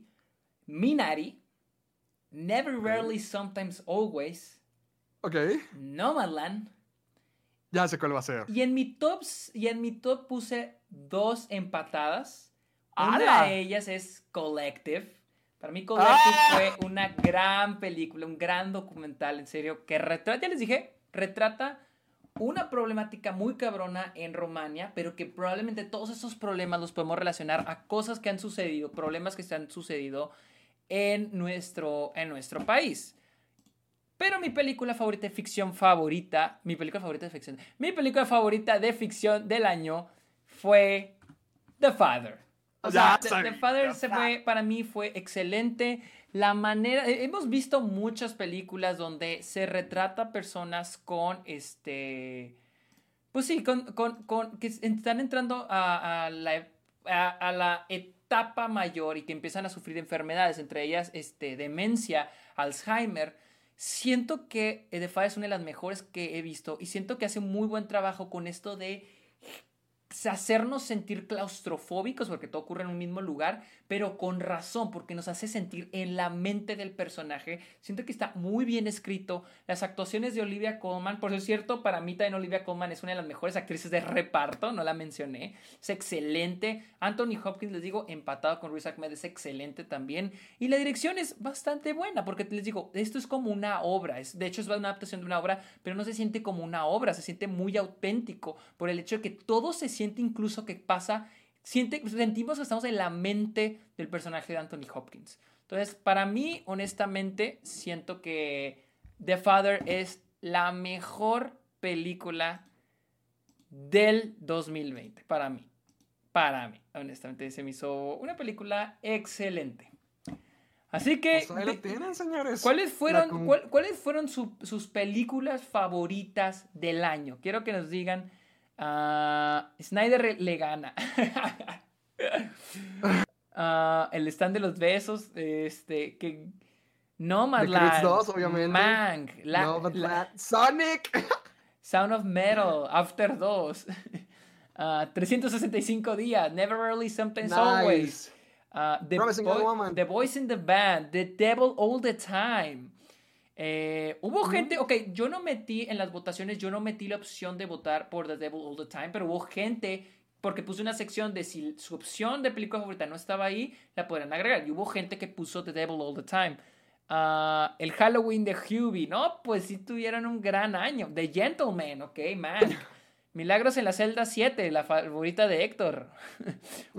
¡Ah! ¡Qué bueno que te acuerdas!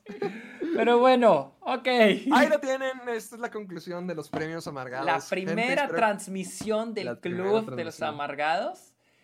Gente, ah. esperamos que la hayan disfrutado. Realmente, ya, ya fueron tres horas y todavía tengo que ir a preparar el otro programa. Ya, déjame, ay, déjame, me, Yo me estoy muriendo de calor con este saco, me lo quiero quitar. Muchas gracias a todos los que nos vieron. Recuerden, ah, ¿dónde nos seguimos? Aquí, aquí abajo en, en las fotos están nuestras redes sociales, pero igual se las repetimos. ¿Dónde te seguimos, Héctor? A mí ahorita, recuerden, ahorita a las 8, ahorita en una tengo que hacer las plantillas rápido. En una hora 15 a las 8 horario Ciudad de México. Nos vemos ahorita en mi canal de Twitch. Soy eh, Héctor Portillo Live para que hagamos el primer gameplay de todos nosotros. Vamos a estar haciendo eso ahorita para que todos se vengan. Eh, me pueden encontrar en YouTube como Caja de Películas, Facebook, Twitter, Caja de Películas, Instagram y TikTok como soy Héctor Portillo. A ti, amiguito, ¿dónde te encontramos? Estoy en Twitter e Instagram como arroba el Sergio Munoz. Tengo mi podcast, está ok también. Este, pues están en Twitch en este momento, así que síganme también en Twitch. Y este, también estoy en Letterboxd, donde estoy poniendo todas mis, todo lo que veo todos los días. y este, nada más. Y recuerden, recuerden escucharnos en Spotify, Apple Podcast. Para los que no alcanzaron ver toda esta transmisión, pueden repetirla si quieren verlo en video. O mañana va a estar como episodio normal del Club de los Amargados. Va a estar disponible en Spotify. Y también recuerden usar el hashtag Soy Amargado. ¿Algo más que nos falta? ¿Algo más? Ah, y premios amargados. Recuerda usar el hashtag premios amargados. Hashtag premios amargados. Con sus momentos favoritos. Díganos cuál fue su película favorita del año. O, en alguna categoría. Por ejemplo, les digo, para mí, este, perdón, Paul Rassi fue el mejor actor del año. Díganos cuál fue su mejor, su actor o actriz favorita del año.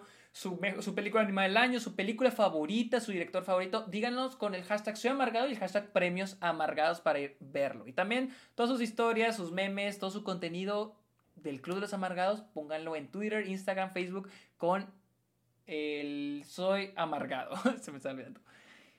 Eh. Los esperamos para que lo estemos compartiendo toda la semana. Ahí vamos a estar viéndolos y esperamos escuchar muchos de ustedes. Porque en serio, gracias por haber sido parte de esta primera emisión. Gracias por haber sido parte de los premios amargados. Y, es, y ojalá tengamos la oportunidad de repetirlo más seguido, que hagamos más transmisión en vivo. Muchas gracias a todos. Saludos a todos que quieren saludos. Saludos a las parásitas de WhatsApp, ya de los que están viendo. Eh, saludos a todos, de, de, todos lados del mundo donde nos están viendo. Muchas gracias a todos. Ay, ha sido un placer, amigos, en esta primera transmisión. A las tres lo decimos el bye para que se diga. Una, dos, tres. Bye. Cerremos esto.